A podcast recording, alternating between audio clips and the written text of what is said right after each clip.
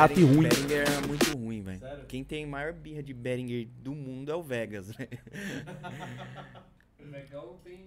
Oh, meu microfone não tá saindo aqui no meu, meu fone, hein, diretor? Muito boa noite, família. Muito boa noite. Estamos ao vivo para mais um agora. Sim, tá me ouvindo. Muito estamos ao vivo para mais um PsychoCast. PsychoCast número 76. Sejam bem-vindos aí. Pra quem não me conhece, eu sou o Antônio. Quem tá do meu lado hoje é o Gabriel. Muito boa noite, galera. Tamo junto. Nosso convidado de hoje, Eduardo Juliato. salve, salve, galera. Deu certo agora. Agora deu certo. Os Recuperou, pai? sarado 100%? do Covid. Então tá bom. É, você pegou ali no, no comecinho do ano ali, né? Aquela, aquela leva que todo mundo pegou, né? É, cara, eu achei que eu fosse passar ileso, né? Falei, bom, já não saio muito de casa. E do nada, do nada, sem sair de casa, daqui a pouco tava eu e a Pri, minha esposa, com febre. E falei, puta, não, não, não tamo com esse negócio, velho. Aí fui fazer o teste positivo. Tá com Puta, Covid. que merda, velho. Nossa, mano. Mas, cara assim, muito ruim? Não, é bem sintoma de. Assim.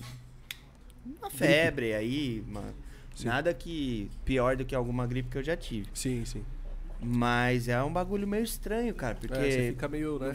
depois que sara, você fica meio lesado, assim, fica meio. Eu tô até é, ainda, tô meio assim, meio lesado ainda. Meio. Meio burro, sabe? Esquece as coisas, vai falar, a palavra não vem. E é estranho, assim. é Pode diferente da gripe, né? É um bagulho diferente. Muita gente falou que ficou assim, tipo, Então, eu peguei- e tal. Eu peguei, mas eu já não sei mais se é a maconha, se foi o Covid. eu já, tipo. Tá ligado? Eu já não sei mais o que que tá deixando o que meio que é, tá ligado? É, os dois juntos. É, os dois juntos né? fudeu de vez, tá ligado? É efeito sinérgico, né? É. Da foda. gripe, da, do Covid e maconha, aí já era. Não, aí é o combo. É, quero agradecer demais aí a todo mundo que já tá aí com a gente novamente pra mais um podcast, tá bom? É, quero lembrar aí você que quer patrocinar esse podcast aqui, hoje a gente tá sendo o patrocinador. Por quê? Porque a gente tá fazendo poucos episódios agora por semana, né? A gente reduziu aí um pouquinho o volume, virada de ano, teve a Hydra, que a gente tava muito focado aí no evento, né? E agora aos pouquinhos o, e- o podcast vai voltando aí naquele volume que a gente tava, tá bom? É, lembrando que se você quiser participar dessa conversa, você pode através do Pix, tá bom? 5 reais a pergunta, 20 reais a propaganda aí, você manda a sua pergunta pro Eduardo, você que é aluno dele aí, se não tirou alguma dúvida ainda lá na aula, aproveita pra tirar agora, tá bom? Já vamos dar uma capitalizada aí na sua, na sua pergunta, certo? E, além disso, é, a gente também agora tem a nossa vaquinha online, tá bom? Essa vaquinha aí o diretor vai colocar agora aí no chat. A vaquinha é o seguinte, família. é, eu já falei isso aqui em alguns outros episódios também, que a gente ia fazer isso, né? E a gente tá começando a estruturar esse plano aí, que é pra gente poder comprar o computador do estúdio, beleza? A gente usa o computador aqui do diretor, toda vez ele tem que levar e trazer, levar e trazer o computador, e devido a isso ele tá apresentando alguns probleminhas, alguns defeitos. No episódio do, do, Azul, do Azura, com o Sidewave, é, ele acabou reiniciando do nada e tal. Então, devido a esse leve trás, leve trás, ele tá apresentando alguns probleminhas, tá bom? Então o link da vaquinha tá aí, tá bom? Pra gente poder comprar esse computador e aí voltar pesado aí com bastante episódio por semana e tudo mais, beleza? É, e você pode ajudar a gente, beleza? O link tá aí na, na- no chat. E você pode ajudar aí com qualquer valor, um real, dois reais, dez reais. Quando você quiser puder ajudar aí, vai fortalecer nosso trampo aí pra gente poder fazer o podcast continuar com qualidade. O podcast vai continuar independente, seja um episódio por semana, dois, três, mas pra ter uma qualidade legal, pra gente poder é, não ter esses problemas, ficar preocupado, ah, se a transmissão de repente cai e tal, igual aconteceu já uma vez. Então a gente tá com esse projeto aí também, então se você puder ajudar a gente, manda aí, entra no link da vaquinha aí, tá bom? E com relação ao superchat do YouTube, que vocês geralmente mandam também, é, Manda o Pix ou a vaquinha. Pode mandar o superchat também, mas é que o YouTube, mano, a taxa do YouTube é ridícula, tá ligado? Ah, é? Não, coisa não sabia. É, taxa de ridículo. YouTube, taxa de, de câmbio, É. que ele man- é dólar, aí ele manda, aí você tem que Aí converter, converte. aí Sim. tem que pagar a taxa, IOF. Da outra vez a tudo. gente conseguiu juntar 800 reais no YouTube.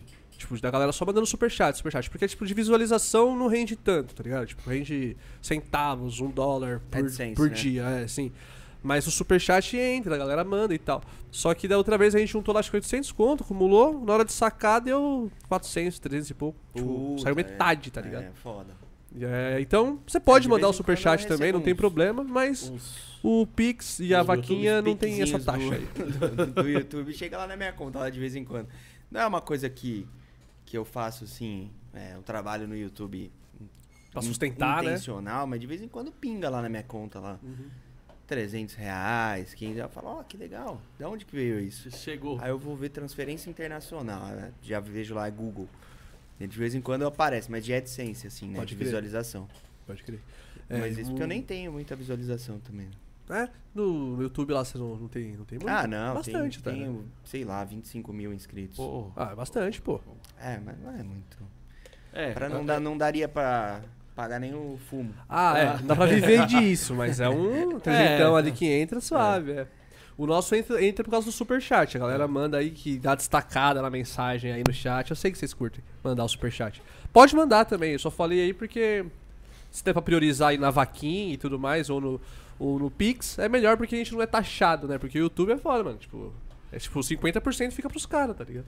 quase Mas isso. também os caras estão dando a plataforma de graça pra gente fazer o negócio É. aqui, né? Exatamente. Tá certo. Mas é, é, De graça.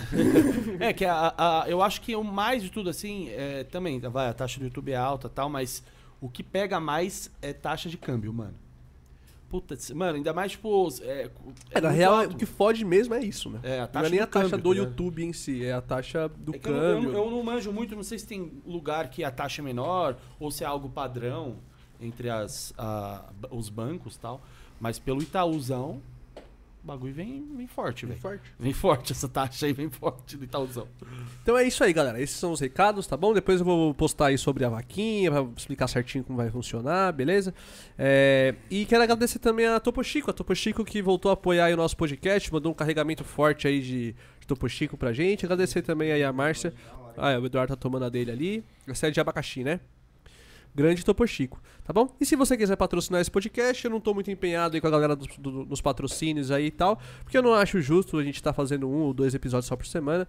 Não sei se compensa tanto aí pra, pra galera que patrocinava a gente e tal. Até tive essa conversa aí com, com todos eles. Mas em breve a gente vai voltar com toda a força aí. é, e, e vamos que vamos, tá bom?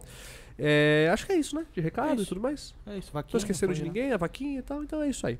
Então, ah, e deixa o like, tá bom? Deixa o like aqui na transmissão. Isso aí ajuda muito a gente. Compartilha aí com a galera, posta no Instagram, posta nos grupos aí, compartilha com todo mundo, beleza? E se você é aluno do Eduardo aí, ainda não conhecia nosso trabalho, se inscreve no canal, depois você vai ver aí que tem. é, hoje já é o episódio 76, então já passou bastante gente por aqui. Passou o Vegas, passou o Vortex, Special M, o Camacho, passou uma galera foda aqui. Então, é, depois você se inscreve no canal e agora e depois você assiste mais episódios aí, tá bom? Aí. E é isso aí. É nóis. E a. Rússia, hein?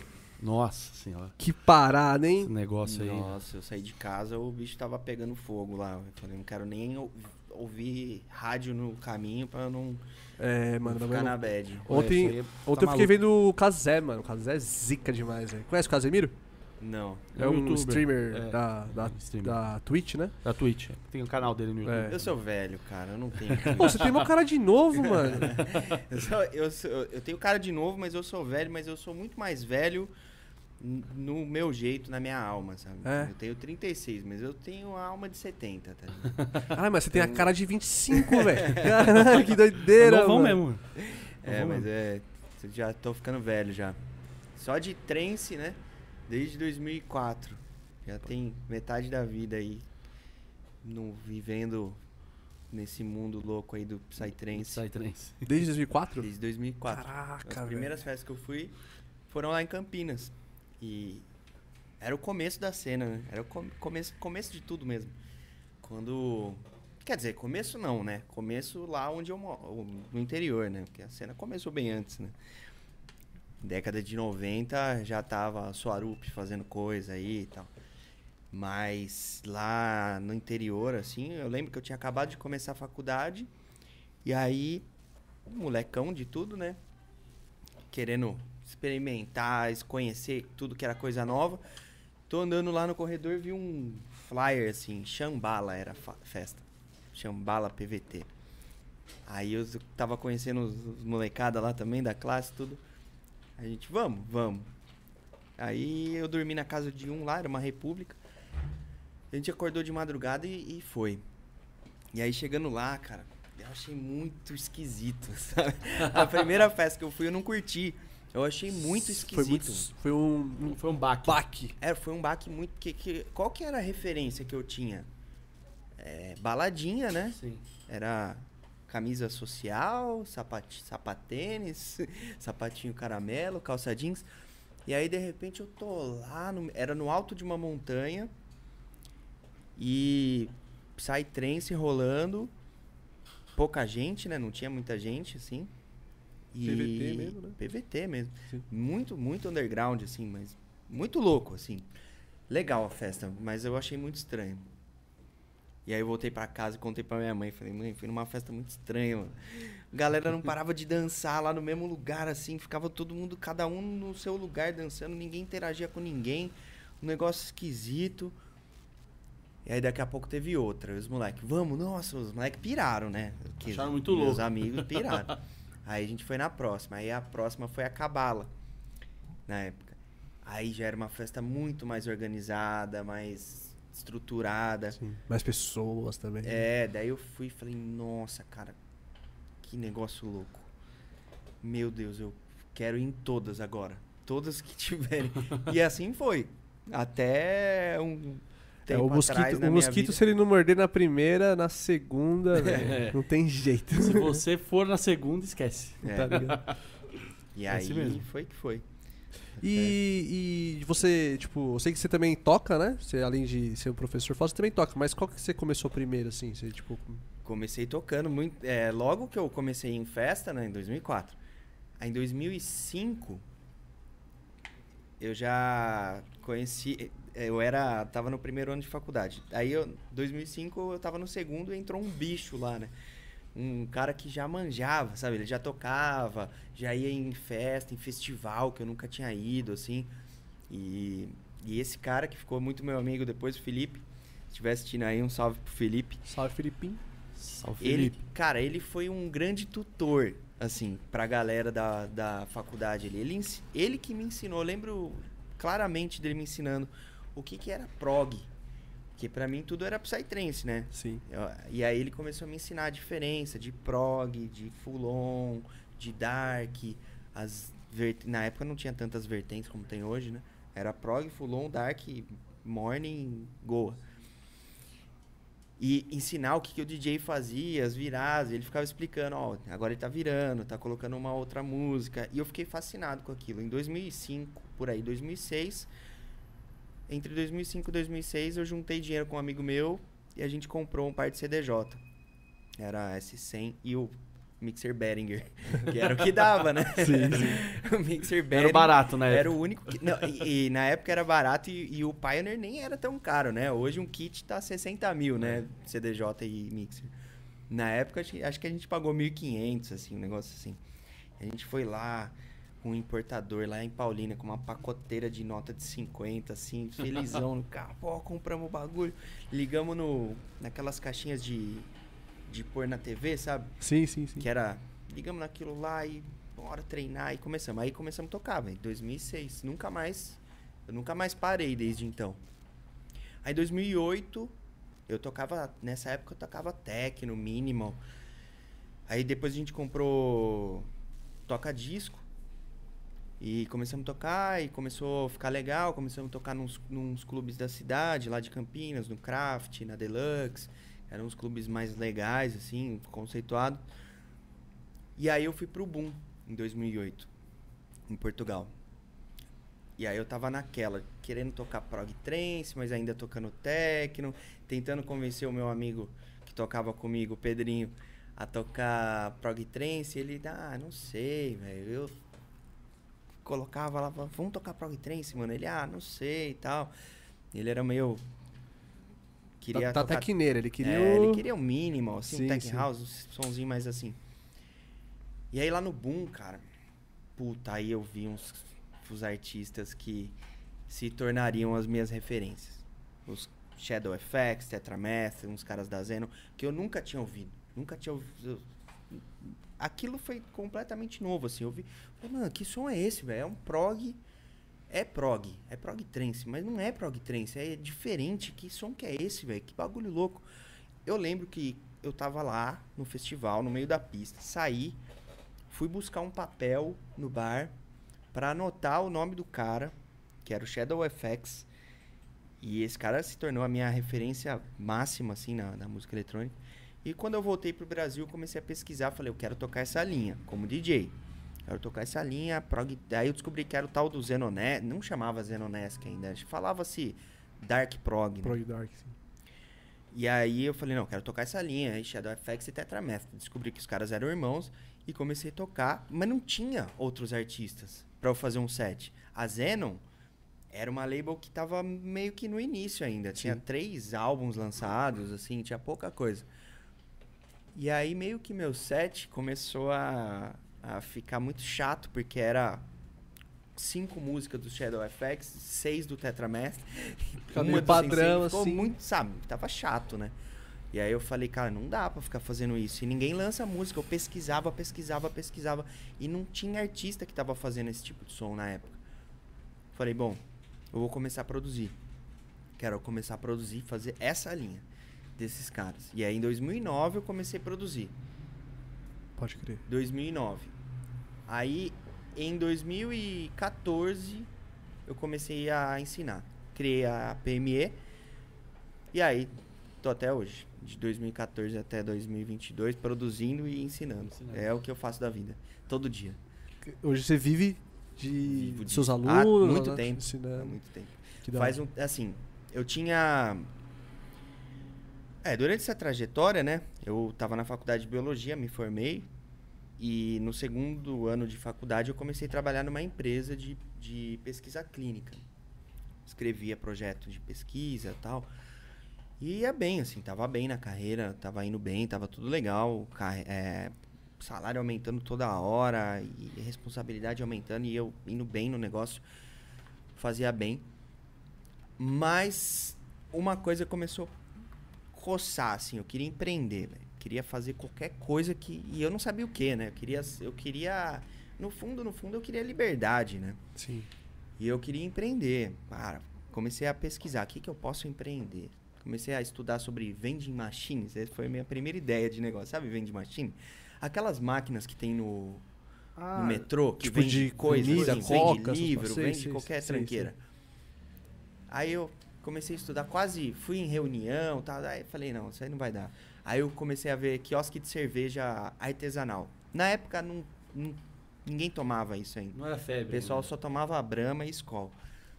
E aí, inclusive a Skol, aí, se quiser patrocinar, tá disponível, né? Porra. Pô. Porra. Nossa. Enfim, é, aí, cara, e, eu- e nisso eu já tava estudando e produzindo, estudando e produzindo enquanto eu trabalhava e tal. Aí eu saí da empresa e por uma doideira do destino aí, surgiu uma oportunidade de investir numa escola, numa franquia de escola de inglês. Conheci meu amigo que era diretor dessa escola, que hoje já faliu e não existe mais. E aí eu saí da empresa que eu tava, montei uma escola de inglês e continuei produzindo e estudando, produzindo e estudando e com a escola. E aí essa escola eu quebrei ela. Quebrei, depois de um tempo, eu quebrei, fiquei devendo centenas de milhares de reais. Quebrei a- apoteoticamente.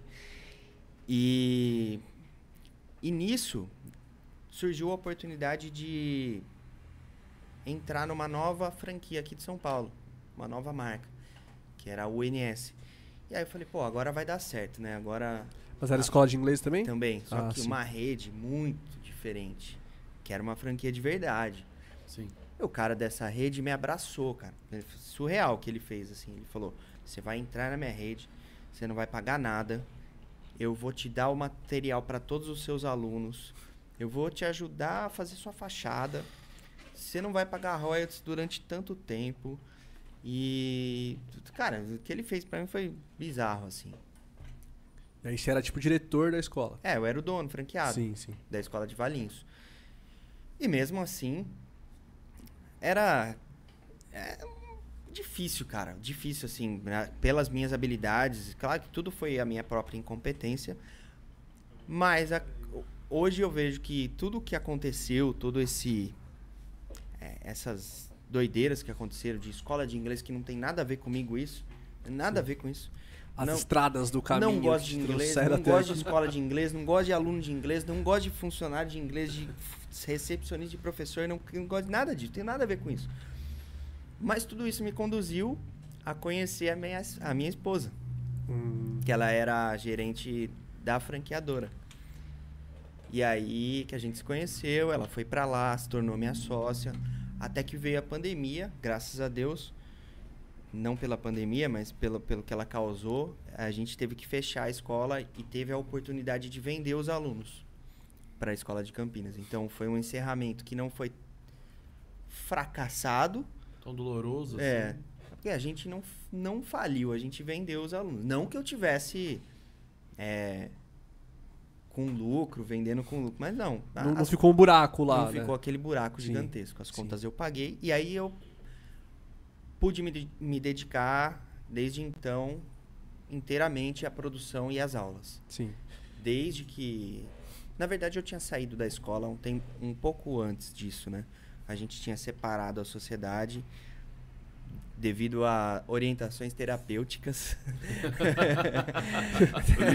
a terapeuta falou: ó, é, vocês fazem o que vocês quiserem, mas eu sugiro que vocês separem essa escola aí.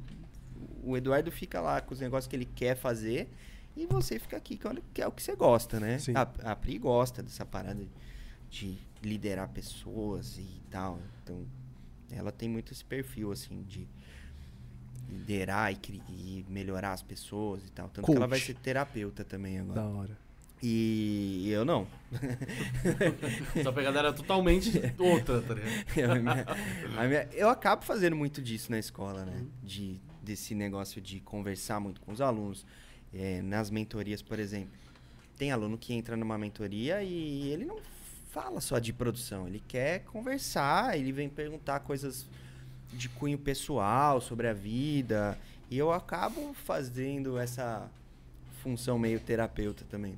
Claro que, dadas as...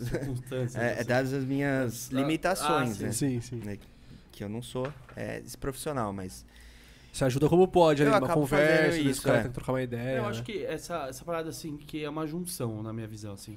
Quando você faz uma coisa que você gosta, e é uma junção que, é, por mais que às vezes você não tenha aquele, é, o- perfil de, às vezes, de, ah, de terapeuta, vamos dizer assim. É, mas as coisas fluem tanto que acaba indo, tá ligado? Eu acho que eu, eu vejo isso muito quando eu tô fazendo uma coisa que eu gosto. É, eu faço, mas assim, outras coisas que começam a aparecer dentro daquela função que eu faço, é, a gente leva numa, numa, numa boa e passa, porque acho que. caminhos vão se abrindo. Vão se né? abrindo, né? É. Eu acho que a- vai fluindo as coisas. Né? Eu acho que esse é o grande.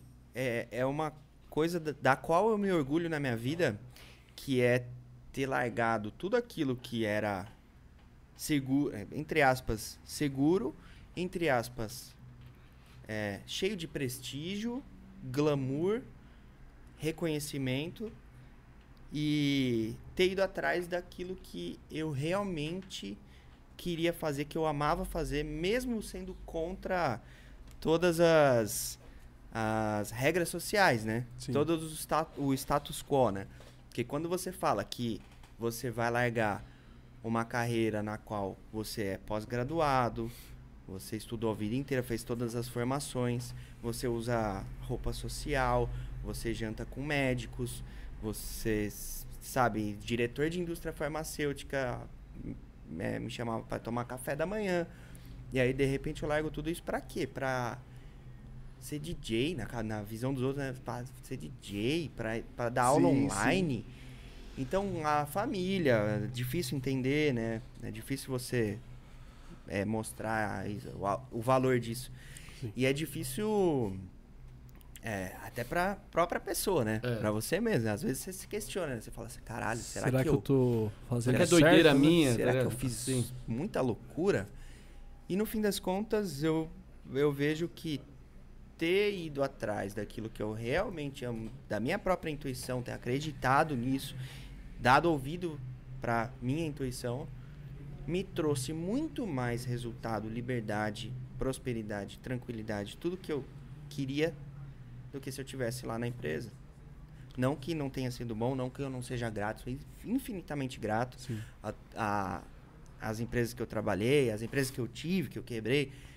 Se não fosse isso, eu não estaria aqui hoje, eu não Exatamente. seria essa Sim. pessoa que eu sou hoje. Aprendeu coisa pra caralho, imagina, né? Tipo, porra, a- os- nenhum capítulo da história ele é À toa. à À toa, toa, tá sim, ligado? né? Tipo, ele Leva faz parte coisa. pra você chegar onde você tá agora, tá ligado? E aonde você vai chegar ainda, tá E ligado? graças a Deus que, que eu passei por isso, né? Que eu quebrei, fiquei anos quebrado, sem dinheiro, que eu vinha pra São Paulo, que a gente tava conversando antes, né?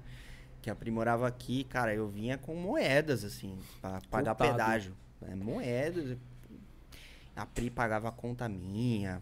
Puta, a Pri pagava. Cara, ela era minha namorada, eu ligava pra ela chorando, falava, caralho, eu não tenho dinheiro pra pagar a recepcionista esse mês. Ela pagava. Então, é, foi uma situação foda, assim. E aí hoje eu olho pra trás e falo, cara, olha só o que, que eu construí fazendo aquilo que eu amo fazer.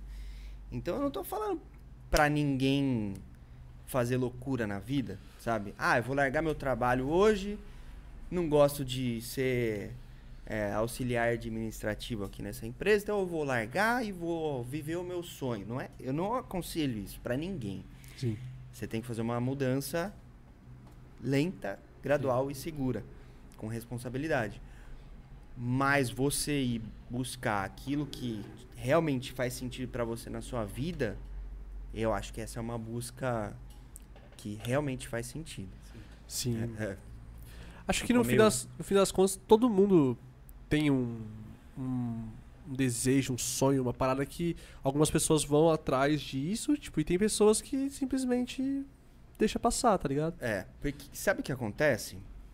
É, a gente dá muito crédito às expectativas de outras pessoas. É verdade, isso é verdade. Ah, e a gente tende a, a querer não não chatear, não decepcionar. Cara, é muito louco esse bagulho. As palavras não vêm. Eu tava falando do Covid. As palavras não. Eu vou buscar as palavras, a palavra não vem. Então você não quer decepcionar as pessoas, principalmente família, pais, as pessoas que gostam Sim. de você. Deixar preocupado, né? Achando que você tá E- meio perdido. E com isso, né? Você, eu fiz um curso uma vez que eles chamava isso de é, bullshit rules, né? Que seriam tipo regras sociais de merda, que você é- entra dentro de um sistema que tem regras sociais que são comuns, que são padronizadas e que as pessoas esperam de você. E quando você sai desse desse ecossistema, você começa a, a ser mal visto, né? Por, pela- principalmente pelos mais próximos. Vagabundo, na hora. É, vagabundo. O que, que as pessoas esperam? Que você estude, faça faculdade, arrume um emprego e suba de cargo até se aposentar. Isso. Então, quando você vai um pouco contra esse sistema, é que os olhares começam a, a ficar meio estranhos, né? Meio Sim. tortos. Sim. Mas é aí que entra a sua, a sua autoconfiança de assumir essa postura e fazer acontecer, né? Porque a hora que você faz acontecer, todo mundo vai falar assim: Ah, mas eu sempre acreditei. É, Eu sempre sabia tem que ia essa. dar certo. Porra. Sempre tem essa. É, Sempre torci sempre por tem. você, sabia pô. que ia dar certo. É isso mesmo. É dessa Então- forma, exatamente. Mas é a culpa nem é das pessoas. A maioria das vezes as pessoas elas estão preocupadas com você de uma maneira positiva, porque elas gostam de você, elas falam, pô, o Gabriel tá tá meio louco, velho. O cara tava Doidou. é, doidou, cara. O cara tá fazendo esse negócio de podcast aí, ele acha que o que que vai dar, É. futuro que vai dar isso?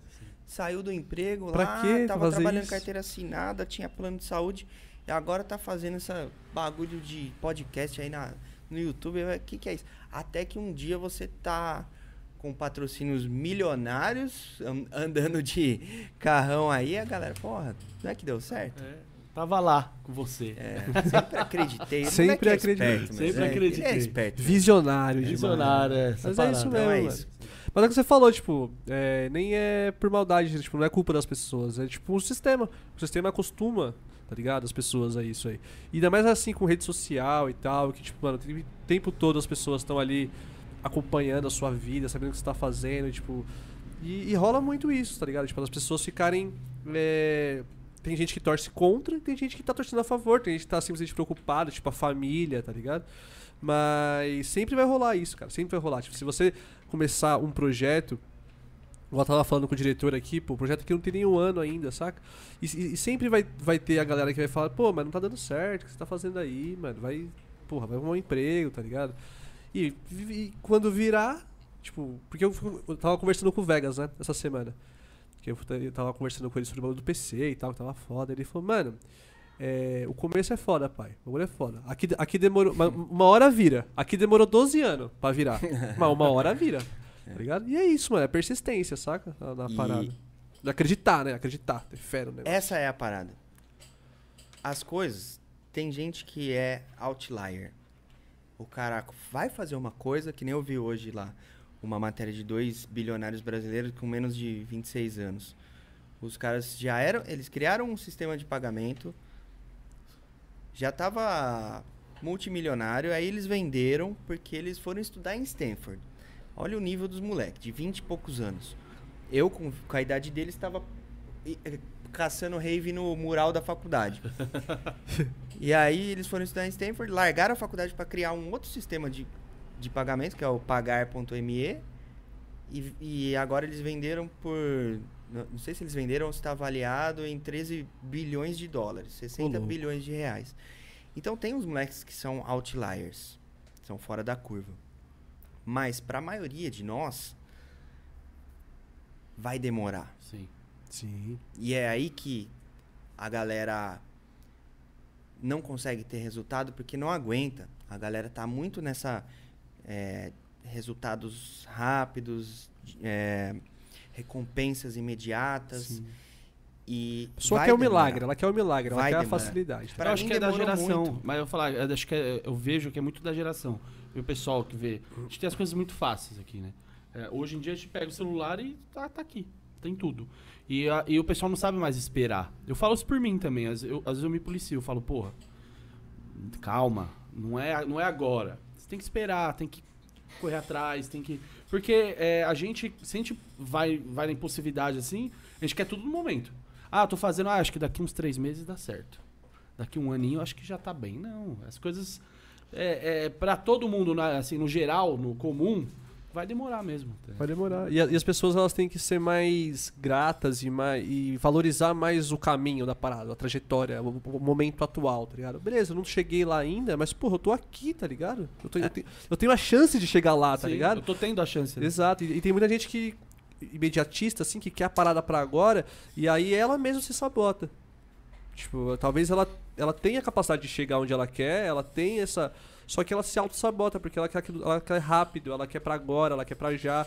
E aí fica infeliz com o próprio resultado, que não, é não era pra ser agora, era pra ser daqui a pouquinho, e se auto-sabota, tá ligado? E isso tem total relação com você fazer o que você realmente ama. Demais. Porque quando você tá fazendo qualquer. Você toma qualquer decisão na sua vida para fazer uma coisa por qualquer tipo de recompensa que não seja o próprio amor à- jornada, você não vai ter força suficiente, fôlego suficiente para chegar até o fim. Pra aguentar, é verdade. Sim. Porque você só consegue ter um resultado consistente se você aprende a amar o dia a dia.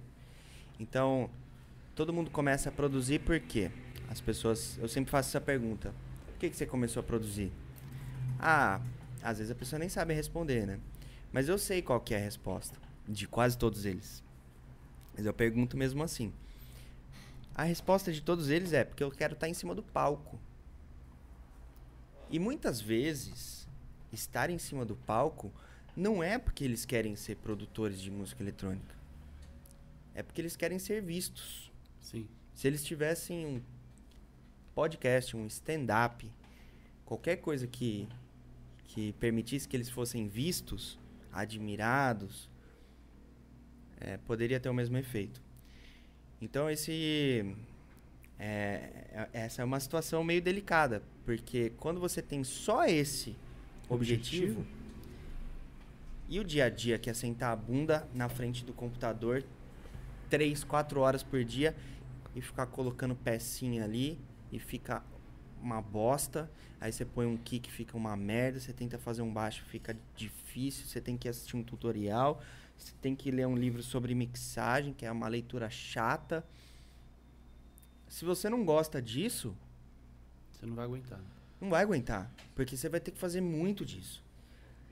Pergunta pro Vegas o que, que ele faz quando ele chega na casa dele, que ele tá cansado do aeroporto e a gente tava conversando sobre isso no ano novo. Chega cansado no aeroporto, quatro horas de viagem, oito horas de voo, depois o carro chega em casa e vai pro estúdio. No dia baião. 2 de janeiro, a gente tocou junto na Hipnótica na, no, no dia 1, um, né? Na virada do ano. No dia 2 de janeiro eu acordei com pedra no rim. É a primeira vez que eu tive pedra no rim. E, cara, Toma água aí, pai. eu acordei, eu achei que tinham enfiado uma faca na, nas minhas costas. Falei, cara, Que porra é essa? é um bagulho doido, sinistro, assim. Acordei e falei, Pri, me leva no hospital agora. Te- Tem algum, algo muito errado comigo. Tá doendo muito aqui. E aí, beleza, eu fui pro hospital. Cheguei em casa. Fui pro estúdio produzir. Caralho. Era o que. me- O que me distraía, sabe? Traz sim. Tava no hospital pensando, porra, quando eu chegar. eu- Vou lançar uma trackzona. É, não era nem Completão, isso, vai mas é que cantar é o que eu gosto de fazer. Sim, sim. E a gente conversou sobre isso no ano novo. Que tava lá jantando na virada do ano. E o Vegas falou: Ah, é agora a, a Mega Sena da virada, né? Você jogou? Eu falei: Ah, eu joguei porque eu não quero ser o único pobre da família. Não que eu jogaria, mas como a família da Pri faz um bolão.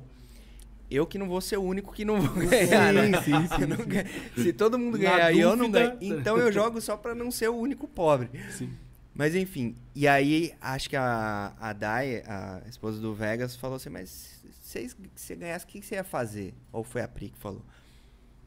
Eu falei, cara, se eu ganhasse 300 milhões na Mega Sena, eu ia ter um estúdio do caralho e eu ia produzir todo dia.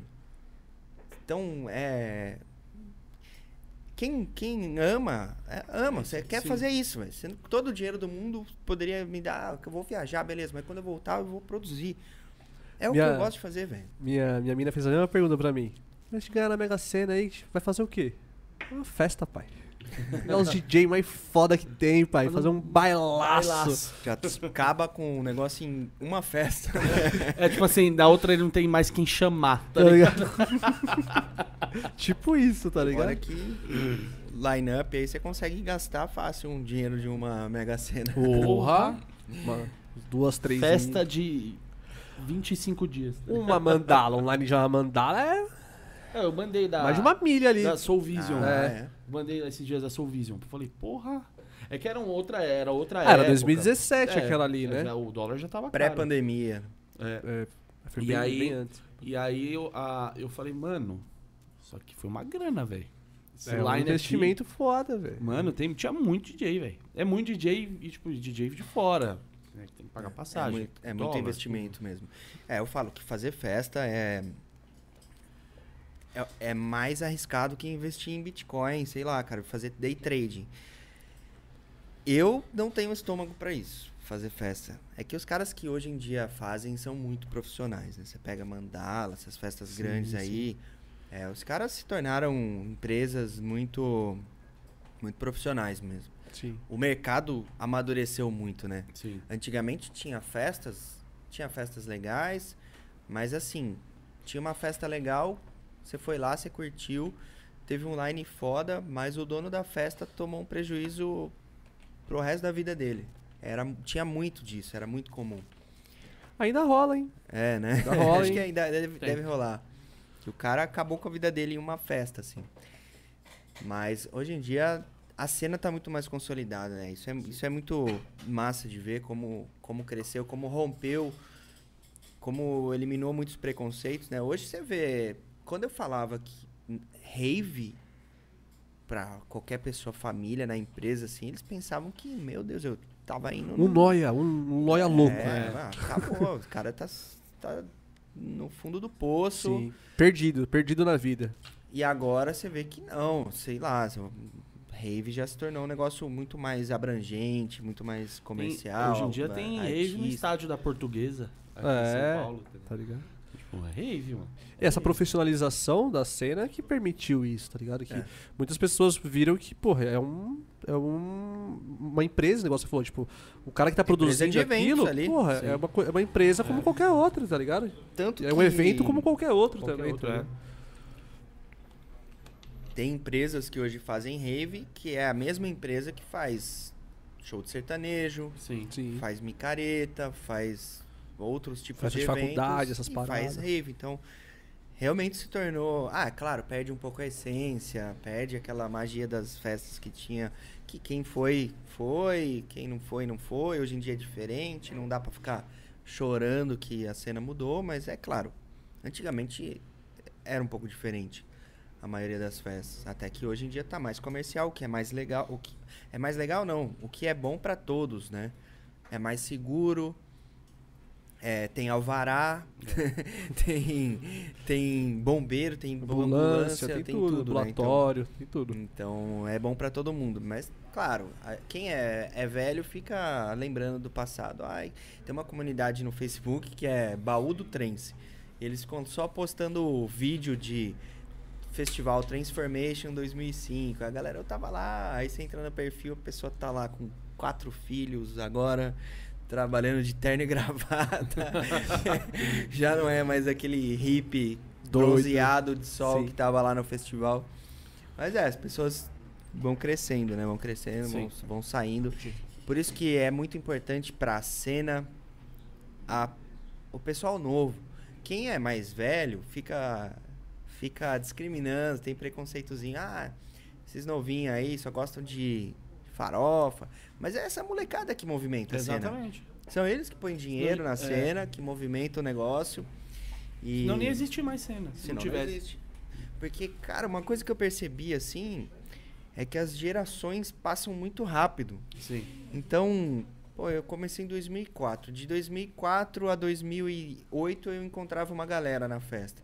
Aí de 2008 a 2012 já mudou a galera, já era outra Sim, galera. eu De percebi isso 2012 a também, sim. 2016 já é outra galera. De 2016 pra cá, já é outra galera. É. Eu, eu comecei em festa em 2016. É outra galera. Tipo assim, totalmente A diferente. rotatividade é grande? É, muda o o- som, muda a geração, é, né? tipo assim, você vê é, que em 2016, 2017 fui muita festa. E aí você é, aquele pessoal que eu encontrava em festa direto aqui em São Paulo, pouquíssimas hoje eu vejo, tipo, Tem pessoa casa, tem filho. é, Sim, sim. cresceu, tipo, ou até mesmo não gosta mais, né? Tipo assim, ah, Perde o interesse, per- né? perde o interesse na parada. É. Mas muda muito.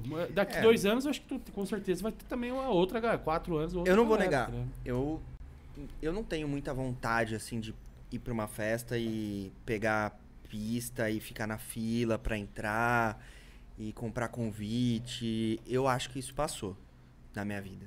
Sim. Eu acho que passou. E Mas também, pô, curtir, eu tô pra- com 36, eu comecei com 18, 19. Pô, foi, foi muito tempo. É uma vida, É né? uma vida. Metade da minha vida, exatamente. Então eu, eu não tenho mais essa vontade de comprar um convite numa festa, ir lá, ficar na fila, montar a barraca. Eu não. Isso passou, cara. Eu, eu achei que não fosse passar nunca. Mas isso passou. Eu tenho vontade de ir em festa que eu vou tocar, assim, só. Sim, sim. É que você tá do outro lado agora também, né? Tipo, você é um DJ, né? Tipo, então, tipo, Mas nem, acho que é uma questão da idade mesmo, da, da situação que eu tô na Sim. vida agora. sim. Vou É, pai você falou, agora. metade da vida já. Vai ser pai agora? Vou, em abril. Ô, louco, Ah, fiz hora. abril, em abril também. Ah, então já tá na, já Tá. vai nascer já. É, tá aí já, tá aí. Pô, da hora, hein? Da hora, da hora. Já Aí sabe, menino, menino? Menina. Menina. É. Aí vai ser uma fase nova, hein? Vai. Caralho, é que uma da fase hora. que eu nunca vivi, né? Da Mas hora. é bem louco, cara. Hoje eu tava arrumando o quarto dela lá, Da hora, já da hora. a Pri abriu mão do escritório pra eu não abrir mão do estúdio. Teve que Então, mudar o. Mas é muito louco, cara, porque é, nem nasceu ainda e é uma sensação incrível. Ontem eu tava lá no quartinho dela, falei, caramba, velho. Daqui a pouco tem um serzinho aqui que é metade meu e metade seu. É da hora isso. É muito hora, louco ser pensar hora. nisso, velho. É, Tem um mano. serzinho que é metade meu. É muito louco, velho. Muito louco mesmo. O ser humano, mano, a vida é um bagulho muito doido, né, É. cara? Tipo, Uma parada. sai de dentro de outro ser humano, tá ligado? Tipo, sangue pra todo lado e, porra, que loucura da porra, né, velho? Dá E uma é, ansiedade, né? Imagina, mano. Tenho- é a primeira filha, né? Tem um pouco do É medo primeira, também, né? Talvez. não sei se- Medo, ansiedade, dá tudo, velho. Dá, dá. É, não é 100% tranquilo, não. Ah, mas essa não ser tranquilo faz parte da, da experiência da parada, né? É. É que muda a sua vida totalmente, né? Tipo assim. É, Mateuzinho também, aí você É. vê que tem um sócio nosso também que ele vai ser pai agora também. Acho que aí abriu também. E você vê que a pessoa ela dá uma uma virada de chave assim, Dá tá mesmo, ligado? dá mesmo. Tipo na Vou no banheiro. você vê que Não, a pessoa fica mais acabou, responsável. velho, acabou. Agora não é mais só você, né? Antes era eu e a Pri, beleza, minha esposa, mas a gente pode terminar e cada um seguir sua vida. Agora o filho não. Pra sempre. Não tem como terminar com o filho, né? Sim. O filho é pra sempre, velho. Então é uma é, é uma, é uma lição que já vem assim. Ah, dá pra comprar cigarro, né? É, o Afonso Padilha, né? Sair pra comprar cigarro não é, volta mais. pô, dá pra. Brincadeira. Mas enfim, você já começa a, a ter uma visão sobre a vida que menos egoísta, né? Que agora não sou só eu. Por exemplo, tem coisas que eu queria comprar pra, pra minha casa que eu nunca comprei. Tapete. Tapete pro meu estúdio eu queria comprar há muito tempo e nunca comprei. Toda vez eu ia olhar e falava, "Ah, não vou gastar dinheiro com isso. Tá muito caro. Trilho de luz pra pôr na sala. A gente olhava, ah, deixa, vou comprar essa porra não. Agora, pro quarto da Malu, tudo que precisa, a gente, ah, não, compra, compra, compra. Tapete, põe, compra o tapete. Põe o trilho lá, pega lá o trilho. Não vai deixar sem o trilho, porra. Vamos pintar. Qual que Compra é a os monitor de tinta? áudio aí pra ela já. já pra... A tinta melhor que tiver. Então você já começa a, a, a se doar muito, né? É muito louco isso. Da você hora, começa a mano. perceber que, cara, você já não é mais tão importante. Que- O, que- o importante tá por vir, né? É, você como pessoa já E, tipo, vai ser uma pessoa totalmente dependente de você, tá ligado? Durante muitos e muitos anos, cara. Que doideira, né, velho? Da hora, mano. Hora. Parabéns, mano. Valeu. Você é foda. Mas é pra gente. Até que foi tranquilo, assim, porque a gente planejou, foi muito planejado. assim, Da hora. né? Foi. A, a gente foi- teve uma, um amadurecimento de casal, assim. Aí a gente casou. E aí depois que casou. é engraçado isso. Depois que a gente casou, eu falei, ah, então tá, agora a gente vai ter filho, né? Combinamos, conversamos e tal. Mas foi assim, na primeira. Falou, a partir de agora a gente não toma mais cuidado, então, beleza. Golaço? Na primeira, gol. Caraca, o maluco é bala na agulha, velho. O maluco é bala na agulha. Porra, perigoso isso aí, hein? A gente achou que fosse Pra vir a segunda já meses. é rapidão, hein? Ah, pode vir, velho. Eu, se, se vier, tá. Já mete outro berço ali e marcha. Já vai que vai. vai. É até melhor, que já cresce beijo, junto, já é um trampo beijo só. e põe beliche. já era. Mas acho que É. até- minha, minha irmã, ela sempre teve o sonho de ser mãe, tá ligado? E aí quando ela fez uma, aí depois já fez o outro também, tá ligado? Que é bom que já cresce junto, É, já. eu acho que eu vou nessa também. É, pô, já mete um casalzão igual ela. Ela queria ter, uma- queria ter um casal. Fez menina, depois veio o menino. Deu certo. Deu certo, mano. Da Porra. hora. E quando você planeja, é- é- quando você é muito bem planejado, assim, né? Tipo, e você quer aquilo, assim, eu acho que. Eu acredito muito nessa parada de energia, essas coisas assim, que você cria a realidade que você, que você quer ali com seus pensamentos. Então, você tá convicto de uma parada, é gol. Eu pai. acho que É a o, é assim, planejar a vida é um negócio meio complicado. Né? Pô, A vida não é tão planejável assim. Mas eu acho que o mais importante é, é ter uma estrutura sólida né? entre casal, é, o casal querer aquilo, porque às vezes Sim. acontece por acidente. Aí é foda, aí é estresse pra todo lado. Às vezes o cara não, não tá maduro o suficiente, começa a dar uns perdidos, deixa a mina grávida lá e É não dá o suporte direito, aí rola aquele estresse. Mas quando tem esse alinhamento que tá, tá tudo ok, os dois querem, aí eu acho que é mais tranquilo. Porque as pessoas hoje em dia, quando você começa a virar pai, você começa a aparecer tudo que é coisa de paternidade, né? Sim. Notícia e tudo, né? Fralda, uma propaganda de, de é, babá eletrônica, impressionante. Mas o que a gente vê muito é que hoje em dia é, a galera tá, tá colocando gravidez e paternidade e essas coisas como algo muito penoso. Muito penoso. Conversa com qualquer um que tem filho aí, as pessoas, não, minha vida virou um inferno. Eu não durmo há seis meses, minha vida acabou, não sei o que tem. E, e é estranho, né? Porque eu acho que isso vem de dessa instabilidade mesmo do, do casal, da pessoa não saber o que ela quer da vida. Porque pensa na sua mãe. Você acha que ela. Você lembra dela descabelada, assim, porque você nasceu? Pô, parece que foi meio tranquilo na minha época. Minha mãe tinha filho, tinha outro, tinha outro, e tava lá, estudava tudo no estado, ia no postinho de saúde, brincava na rua, não tava nem aí, né? E hoje em dia parece que virou um, um negócio muito penoso, assim. Pelo que eu vejo muita gente falando, né? Quando eu vejo alguém que tem filho que fala, não, cara, é muito bom, é muito tranquilo, eu falo, quero conversar com essa pessoa. Essa só pessoa agora. conversar só com esse agora, Sim. porque Tem uma estrutura essa é, pessoa. pra, não ficar me colocando também, mais sim. pânico, velho. Sim, e aí coloca as coisas na cabeça, né? Tipo, e aí, aí entra essa parada que eu falei também, tipo, você começa a ficar pensando nisso, tipo, porra, minha vida vai ser um inferno, tá ligado? Tipo, porra, não, mano, você tá pensando totalmente errado, tá ligado? Não, mas você tá dando, criando uma vida, tá ligado? Só Tipo, vai mudar, né? A vida É, vai mudar. vai mudar. mudar, É um amadurecimento, tá ligado? É. Tipo, você tá numa idade muito foda, tipo, muito boa pra ser pai, tá ligado? Sim. Tipo, já é uma- é uma fase que o homem, o homem, tipo, tem que ter, tá ligado? Tem gente que não quer ter, tudo bem, tá, mas eu, pelo menos, acho que é importante você chegar nesse momento, tá ligado? Tipo, porra, da Tem que hora. chegar, tem que Tem que crescer chegar. uma hora na vida, né? Sim. Sim. Não dá pra. Eu, eu vivi a fase de festa todo fim de semana e balada. Era. cra- é, é, lá era assim: craft sexta, craft sábado, sexta era psytrance no craft. Era muito louco. Você já ouviu falar desse clube? Craft? Já, acho que já. Acho que alguém falou aqui na mesa. que Você Aqui. falou, eu sei. Eu já É, vi. O Craft era junto, é concorrente da Deluxe, assim. Então o Craft era o, é o clube. É de Campinas, né? É, Ah, sim, era sim. da Eliwasa, que é, hoje é dona do Caos, né? Uhum. Então, é... Sexta-feira era Psicodelia Urbana o nome da noite. Era só Psytrance, era... Acho que era quase do tamanho desse negócio aqui, o Craft. né? era muito louco, um, um inferninho, assim. Sábado era Disco Fusão, se eu não me engano, que era techno. A gente ia lá, sexta na Psicodelia, sábado no techno, e domingo era, era rave. Então tinha até, no- na época era Orkut, né? Tinha até uma comunidade no Orkut que falava, domingo é dia de rave.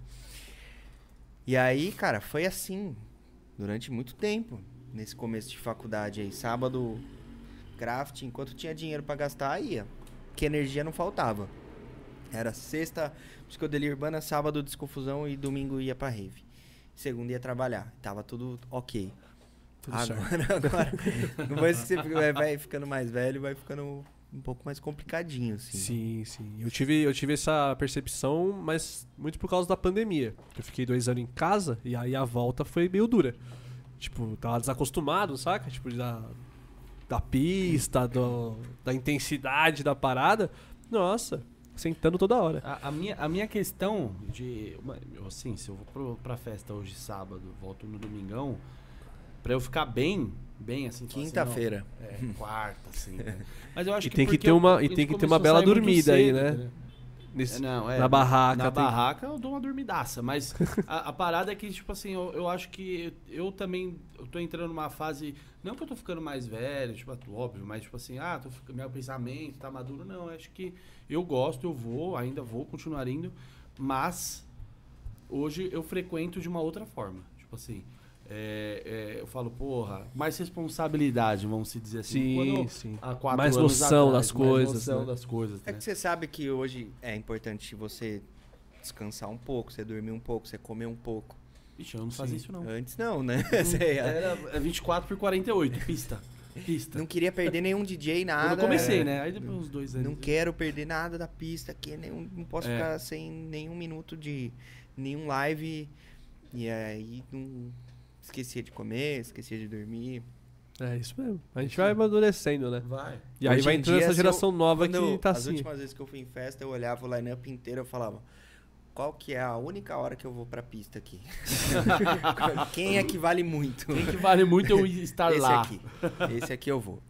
O resto é comendo pizza, na, Trocando na uma ideia ali. alimentação, Trocando uma ideia. chill out. Da- Da hora. E quando você estava falando, né, da, da linha do tempo ali, da, dos acontecimentos e tal, aí você chegou na, na PME ali, né, que você, você criou, né? Você já tinha ela e aí você conseguiu dar mais atenção aí quando você saiu da, da escola de inglês? Ou você criou ela ali e, tipo, começou a... Eu levei em paralelo muito tempo, né? Foi assim. Em 2014 foi quando eu decidi criar a. Eu tava numa loucura de criar. Eu tava começando no Brasil a onda de negócios online, infoprodutos. Tava.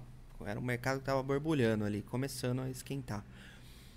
E aí, na época, eu queria entrar nesse mercado. Eu não sabia exatamente o que era música eletrônica. E aí eu falei, cara, beleza, eu vou montar um curso de. Eu trabalho com. Na escola eu fiz tudo, né? Vendas, dava aula, eh, recepção, fiz tudo. Fazia comercial, fazia tudo. Falei, bom, eu acho que as pessoas no Brasil podem querer aprender a vender melhor. Acho que eu vou criar um curso disso e tal, vou chamar uns profissionais, aí uns palestrantes, aí vou montar um negócio desse. E durante seis meses eu cozinhei esse projeto. Chamei é, vários caras aí que, que, que eram meio famosos, palestrantes, assim, nesse negócio de vendas, produtividade. Eu tava nessa pegada, assim. Mas eu produzindo, produzindo e estudando. Até que um dia, seis meses depois, eu falei, cara, eu tô fazendo a mesma merda, sem saber. Eu tô montando um negócio que eu não gosto. E eu vou criar uma outra escravidão pra mim aqui, eu fazer um negócio que eu não gosto. Que- Nem vender eu sei, velho. Se eu fosse bom vendedor, minha escola tava cheia. E não tá. Sim. Então eu falei, cara, o que, que eu tô fazendo da minha vida? O que, que eu gosto de fazer? Eu gosto de produzir música eletrônica. Eu gosto de estudar, isso eu já estudava há muito tempo. Eu, eu falava assim, bom, eu não sou um produtor ainda é, de excelência, mas eu sei que eu poderia ensinar pessoas que estão abaixo do meu nível. Começando, É. né? Agora, tipo, dá uma essa- noção pra galera, né? tive essa ideia, assim. Só que eu não tinha a menor noção de quantas pessoas no Brasil iriam querer produzir música eletrônica. Eu não tinha a menor noção desse, do tamanho desse mercado. Não tinha curso online. Mentira, tinha o curso do Felipe Sene, que foi o grande pioneiro do Brasil. Criou o primeiro curso de produção online e foi um grande sucesso. E nesse momento, mas eu não sabia se era um sucesso ou não na época, né? Eu não tinha noção nenhuma de mercado. Aí eu falei, quer saber? Eu vou abandonar esse projeto de vendas, os caralho aqui, eu não vou fazer isso mais não. Cara, eu fui tão infantil que eu nem tive a, a pachorra de falar com os palestrantes e falar, ó, abandonei Yo. o projeto. Eu Não dá mais. simplesmente parei de responder os caras. Não Que respondi mais. Falei, ó, cuzão. Aí os caras vinham mandar mensagem, e o projeto lá tal? Ah, nem respondi. Cara, Caralho. eu fui muito cuzão. É, infantil, né? Pode pedir desculpa pra eles aí se você quiser aproveitar essa Eu oportunidade. Peço, peço desculpa, eles não vão assistir, eles são super busy, mas peço desculpa. Mas acontece também. Porra. Às vezes, Foi às vezes o cara tá com a cabeça ali, igual você falou, né? O que eu tô fazendo, pai? A cabeça me É, lhama, não Cara, sei. não, tô fazendo tudo errado, velho. Aí eu falei, na época eu tava com a Pri já, e ela já tava me ajudando nesse projeto também. Falei, quer saber, Pri? Meu, eu quero falar de música eletrônica. É a única coisa que eu faço direito nessa porra, velho. Eu gosto de estudo, estudo isso o dia inteiro. É a coisa que eu estudo. Quando eu tava na outra empresa trabalhando, eu estudava isso o dia inteiro, eu matava o trabalho. Desculpa, minha ex-chefe. matava trabalho. o- Atestadão. Não, matava durante o trabalho. Ah, o trabalho. Ah, sim. Porque eu trabalhava escrevendo. É, lendo e escrevendo. Projeto. Aí eu escrevia uma hora, parava uma hora e meia e ficava estudando. Uma hora e meia. Matava. Mas eu, eu entregava o trabalho que eu tinha Sim, que fazer. E, aí. Beleza. Eu, eu tava fissurado com esse negócio de estudar produção, cara. Eu, não, eu queria aprender, queria aprender, queria aprender. E, e não tinha muita informação, não tinha curso, não tinha YouTube, não tinha nada. Eu estudava em fórum gringo, o dia inteiro caçando informação, assim. Eu falei, cara, eu já acumulei muita informação. Eu poderia ensinar isso pra galera, mas não sei se vai dar certo. Não sei se, vai, se alguém vai querer aprender isso no Brasil. Não sei o tamanho desse mercado, não tenho nem ideia do tamanho disso. E foi, como diria um diretor meu, mais sorte do que juízo. Então não teve business plan, não teve nada de planejamento, assim, foi sorte mesmo. Você jogou, você jogou a isca não sabia quantos peixes Fui tinha no atrás lago, daquilo né? que, eu, que eu. da minha intuição. A, a parada foi intuição mesmo. E aí eu criei uma comunidade no Facebook. Que era workshop de produção de música eletrônica. Falei, vamos ver quantas pessoas vão entrar nessa comunidade. E começou a entrar gente. Começou a entrar. Eu lembro certinho que eu adicionei 50 pessoas. Que eu adicionei, assim. E aí começou a entrar mais, entrar mais. Falei, nossa, tá entrando bastante gente. Comecei a postar conteúdo nessa comunidade postava dicas. Na época, como não tinha conteúdo em lugar nenhum, a galera começou a ver muito valor nessa comunidade e entrar mais gente e tal. Eu postava muita dica lá, eu postava aula e tal. Daqui a pouco tava com mil pessoas, tava com duas mil e chegou a 10 mil. Eu falei, bom, tem 10 mil pessoas no Brasil que se interessam por parada. produção. pelo menos 10 mil eu sei que tem. Sim. Não sei se tá todo mundo aqui, se tem alguém que tá de fora, mas pelo menos 10 mil tem. Vamos. Vou lançar. Vou lançar alguma coisa. E aí eu lancei o primeiro curso. Opa! Eita! Foi Opa, em, caramba. foi em 2014. Foi bem no finalzinho. Foi no Natal de 2014. Foi, a abertura foi bem no Natal, assim. Engraçado que teve gente que comprou naquela época e tá comigo até hoje. Tá lá até hoje produzindo, fazendo, fazendo curso, compra coisa até hoje. E. Enquanto eu tava fazendo isso, eu tava com a escola ainda. Pode crer. A escola foi um pouco antes da pandemia, né? Você falou. É, Até um eu co- pouco não, antes da comecei pandemia. a escola em 2012. Ah, não, mas ela você acabou É, assim. eu acabei com ela na. Ela, a gente fechou na pandemia. Ah, sim. sim. E aí, cara, tava, tava dando muito conflito, assim, porque a Pri logo veio pra. Veio não, foi pra Valinhos e ela se tornou minha sócia na escola. Ela já era gerente comercial na, na matriz, já fazia. é, liderava pessoas, formava outros gerentes e tal, fazia matrícula. E ela entrou na escola querendo botar ordem no negócio. E eu sempre deixava muito a desejar o meu trabalho na escola. Deixa- Deixava muito a desejar. Por quê? Porque eu queria saber de produção. Não era o que você amava, né? Não era o que eu É amava. aquela Eu- parada.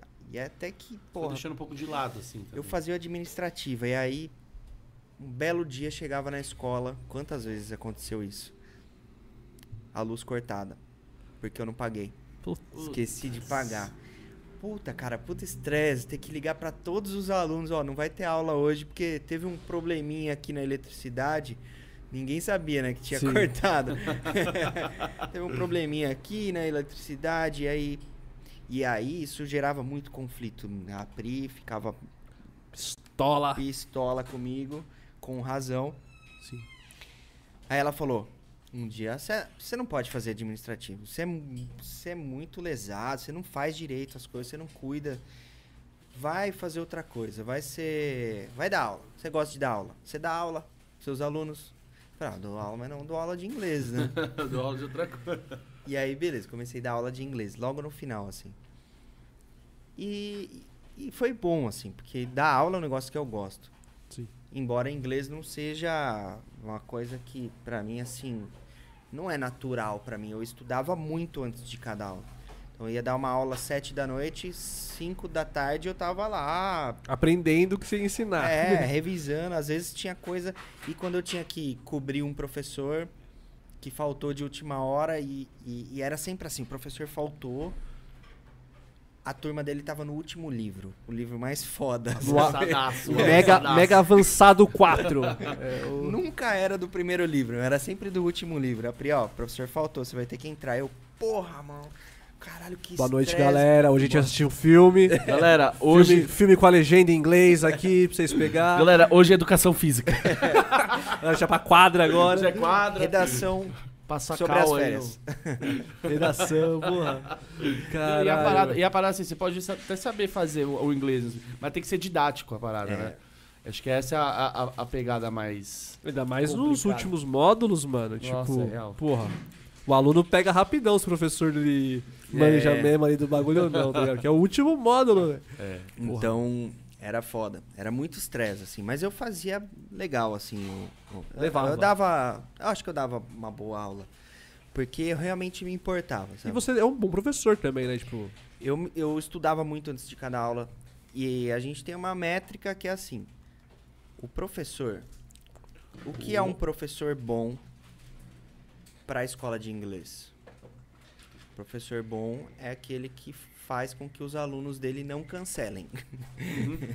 Porque o maior problema de uma escola de inglês ou qualquer escola de curso é o aluno que cancela. E é muito alta essa taxa. A gente está o tempo todo lutando para diminuir essa taxa. Sim. E, e a grande dificuldade da- das escolas é contratar professores que às vezes o cara é puta diplomado, morou fora há 30 anos, fez faculdade, só que é um pé no saco a aula dele. E aí os alunos falam, não aguento mais esse cara. Não aguento, Exaustiva, né? é, não aguento mais essa professora, ela é muito grossa, vou cancelar. As pessoas são super melindrosas hoje em dia. E a minha aula, ninguém cancelava. Ninguém cancela. Então, pra escola, eu, eu não sei se eu era o melhor professor para os alunos, mas pra escola, eu era um bom professor porque fazia o aluno permanecer lá na escola. Os Era não- rentável, Não, assim. cancelava Sim. nem a pau meus alunos. Era muito raro um cancelar. Porque eu realmente me importava, assim. Eu me importo, né? Eu Cria um eu- laço, assim, É. né? Tipo, professor e, e classe, né, cara? Quando, isso, quando tem essa sinergia, é a melhor coisa, tipo, tanto pra quem tá ensinando quanto pra quem tá aprendendo, tá ligado? E dar aula é uma parada que eu sempre quis fazer. Quando eu tava no ensino médio, eu tinha meus professores de biologia como minhas maiores referências. Eu falava, eu quero ser isso, velho. Eu quero ser esses caras. Eu falava, mano, esses caras devem ganhar, tipo, 4 mil por mês. É muita grana, velho. E olha só que da hora, mano. Os caras vêm aqui dar aula. A aula é legal pra caramba, os alunos gostam dele, eles vão no churrasco com a gente. O professor era escola particular no, no ensino médio. Sim. Então era aqueles professores mais descolados e tal. Aí eu falei, eu quero ser isso, eu quero ser professor. de- Quando eu entrei na faculdade de biologia, que era licenciatura e, e bacharelado, ninguém da minha classe queria licenciatura. A galera odiava essa parte de dar aula. Eu odiava. Acho que de 100 alunos, dois queriam dar aula. Era eu e mais um. Você e mais um. Ninguém, eu falava, não quero saber de mata, andar em meio de mato, Você fazia faculdade de biologia? biologia. Caralho. Eu não quero saber de tartaruga, é, barato, porque o biólogo ele trabalha com cada coisa, né? É assim, conhece o cara, você faz o quê? Ah, eu faço pesquisa com barata. Ah, eu, você faço pesquisa com feijão. Então não é aquela coisa que você imagina que ah, o biólogo ele cuida das tartaruguinhas, ele faz urso panda, mar, leãozinho. Não, velho, uns bagulho meio bizarro assim, é, eu mexo com reprodução de grilo. É, umas coisas meio Clonagem de planta. tá é, coisas assim. E eu falei, cara, eu, não- eu gosto, acho legal essas coisas, mas não, eu não quero trabalhar com isso. te assim. pega, Eu né? Quero Tipo- trabalhar com aula. Queria dar aula. E eu até que me frustrei um pouco, assim, na profissionalmente, porque eu nunca dei uma aula de biologia. E hoje eu não lembro mais nem o que é mitose e meiose. mas- nem me pergunte a diferença dos dois, que eu não sei mais. Eu não sei nem o que é eu. DNA mais. Então, mas tá bem, passou. E hoje eu sou feliz dando aula de produção.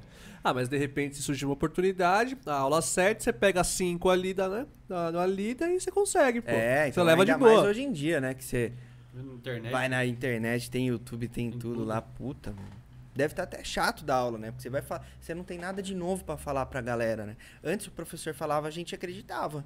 Ah, o professor falava um negócio, ah, beleza. A fonte de informação. Hoje a- hoje a Agora galera- o aluno tá ali com o celular ali. O professor Vendo se é verdade ó, mesmo. Você falou aqui não tá certo, não, professor. Na Wikipedia tá diferente. Você falou 1942, era 1943. Seu merda. Seu merda. É, mas é- deve ser, mano. É, a- a gente uns- não pegou essa. Eu não peguei, tipo, essa fase de quando eu era aluno. Na facul, sim, mas na escola. É, essa fase de celular fácil, tá ligado? Tava começando. Não tinha. Tava começando. Tava Quem tinha começando. celular que acessava a internet era um, dois no máximo. No tá máximo. ligado? Rodrigo Gesteira e. Nem um, um, tá ligado? Cara, um na- cara que na- conseguia entrar no Twitter pelo É, eu celular. entrava, tá eu entrava pelo Blackberry. Ah, é, também. É, era o. Blackberry, o Rodrigo também. Era duas pessoas, você e mais um, tá ligado? Na minha época de faculdade, a gente tinha Você que aceita agen- mais uma Topo Chico? Desculpa te interromper. Aceito. Aceita? Pega uma Topo Chico aí. É, Traz de morango aí pra ele experimentar. a gente tinha que agendar o laboratório de informática para usar uma hora pra usar a internet. Sim, Ninguém sim. tinha. Sim. Era. Ah, pô, a gente pegava o bagulho e ia tirar xerox lá, gastava um monte de xerox. No, no bagulho Na lá. faculdade, mimeógrafo, né? Minha mãe é É, professora. mano. Minha mãe é professora. Ô, valeu, mano. Eu cresci, juro por Deus, eu cresci com mimeógrafo. Do meu lado. assim. Primeira droga, né, que você usou. foi- Exatamente. Eu Isso é adorava nóia. cheiro de Eu álcool. Eu adorava o cheiro do e, e minha mãe lá, velho. É As folhinhas com um negocinho É, eu- azul, com as letras azulzinhas. Eu vivi a fase do mimeógrafo na escola. Né, Na escola, quando eu tava na, sei lá, na quinta- até a quinta série, mais ou menos. Nossa, mas, Mas eu na faculdade falar, é- era a transparência. Os professores davam aula com transparência. Nossa, era verdade. Que era uma, um negócio de luz assim. É. Colocava. Colocava Não. lá.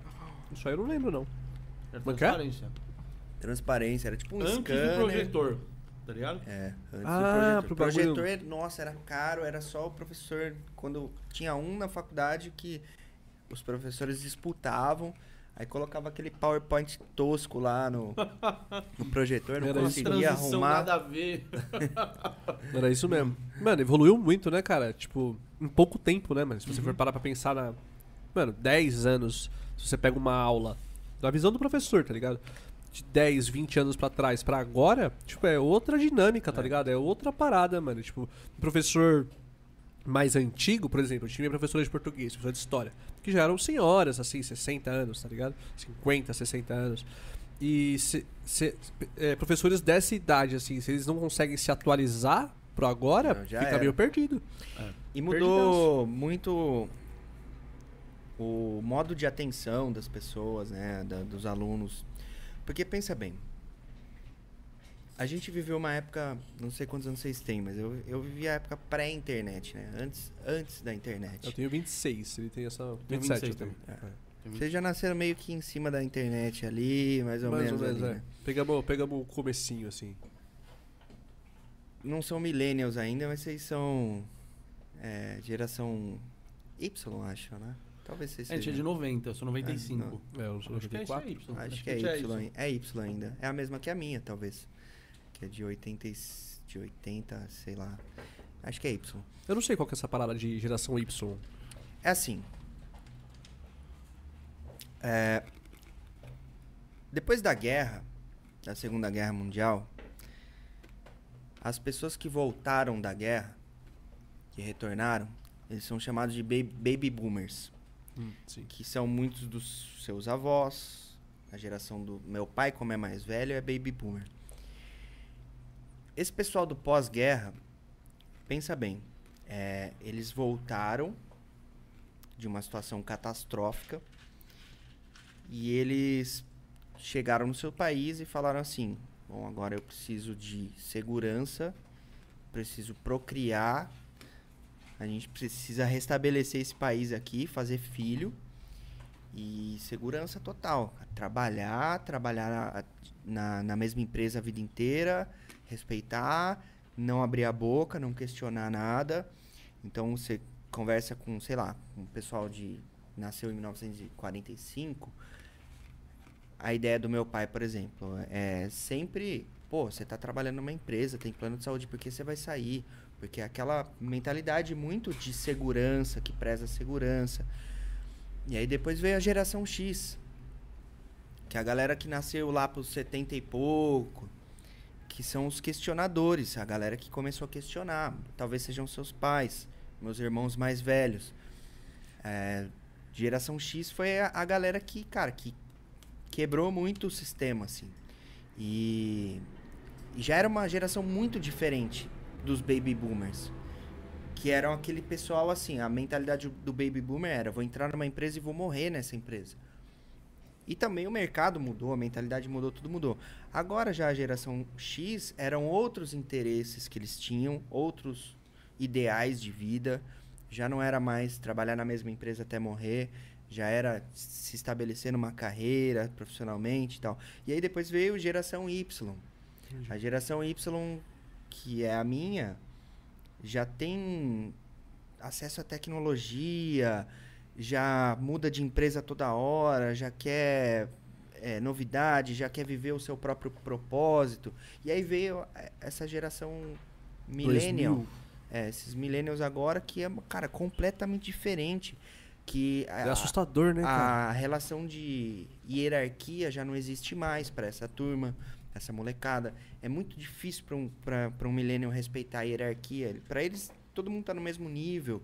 E, e eles não querem mais saber de, de carreira, fazer trabalhar, não, trabalhar oito horas por dia. Não, eu vou fazer alguma coisa que, que tem a ver comigo. Eu não vou me submeter a trabalhar em um McDonald's. Tanto que McDonald's, Estados Unidos, não, não tem mais Pessoa? funcionário. Não tem mais. Eles estão automatizando, é, colocando máquina em tudo porque não acha mais. Eles aumentaram o salário. aumenta- Eles estavam pagando para fazer entrevista e não, e não conseguiam achar. Pagando para fazer entrevista. Você recebia para ir lá ser entrevistado. De, entrevista de emprego. E não achava. E aí eles começaram a colocar a máquina. Aqui em São Paulo já tá assim também. Você vai no McDonald's, já é um totem lá, pá, porque não acha mais.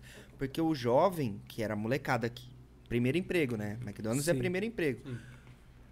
Esse- a eh, os millennials, eles não querem mais saber disso. Eu não vou trabalhar oito horas por dia num trabalho bosta, que para ganhar pouco, mesmo que eu possa crescer, eles não têm mais essa cabeça. Acabou isso. Não, não que seja certo ou errado, mas É, a diferente. realidade. Né? É diferente. sim.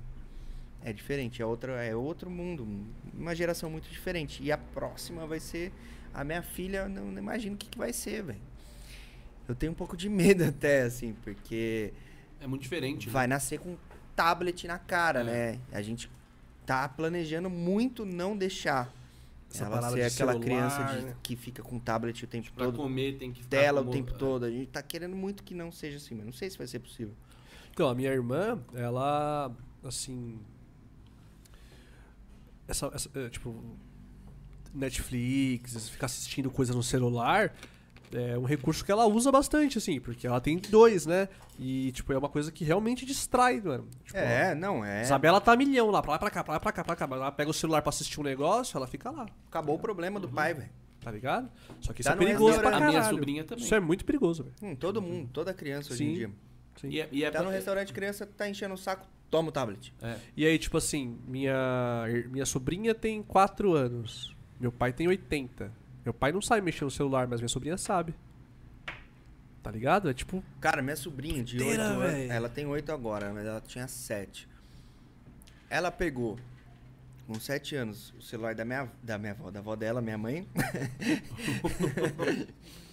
e a gente descobriu que ela tava postando altos vídeos no TikTok. Ela baixou o TikTok no celular da minha mãe.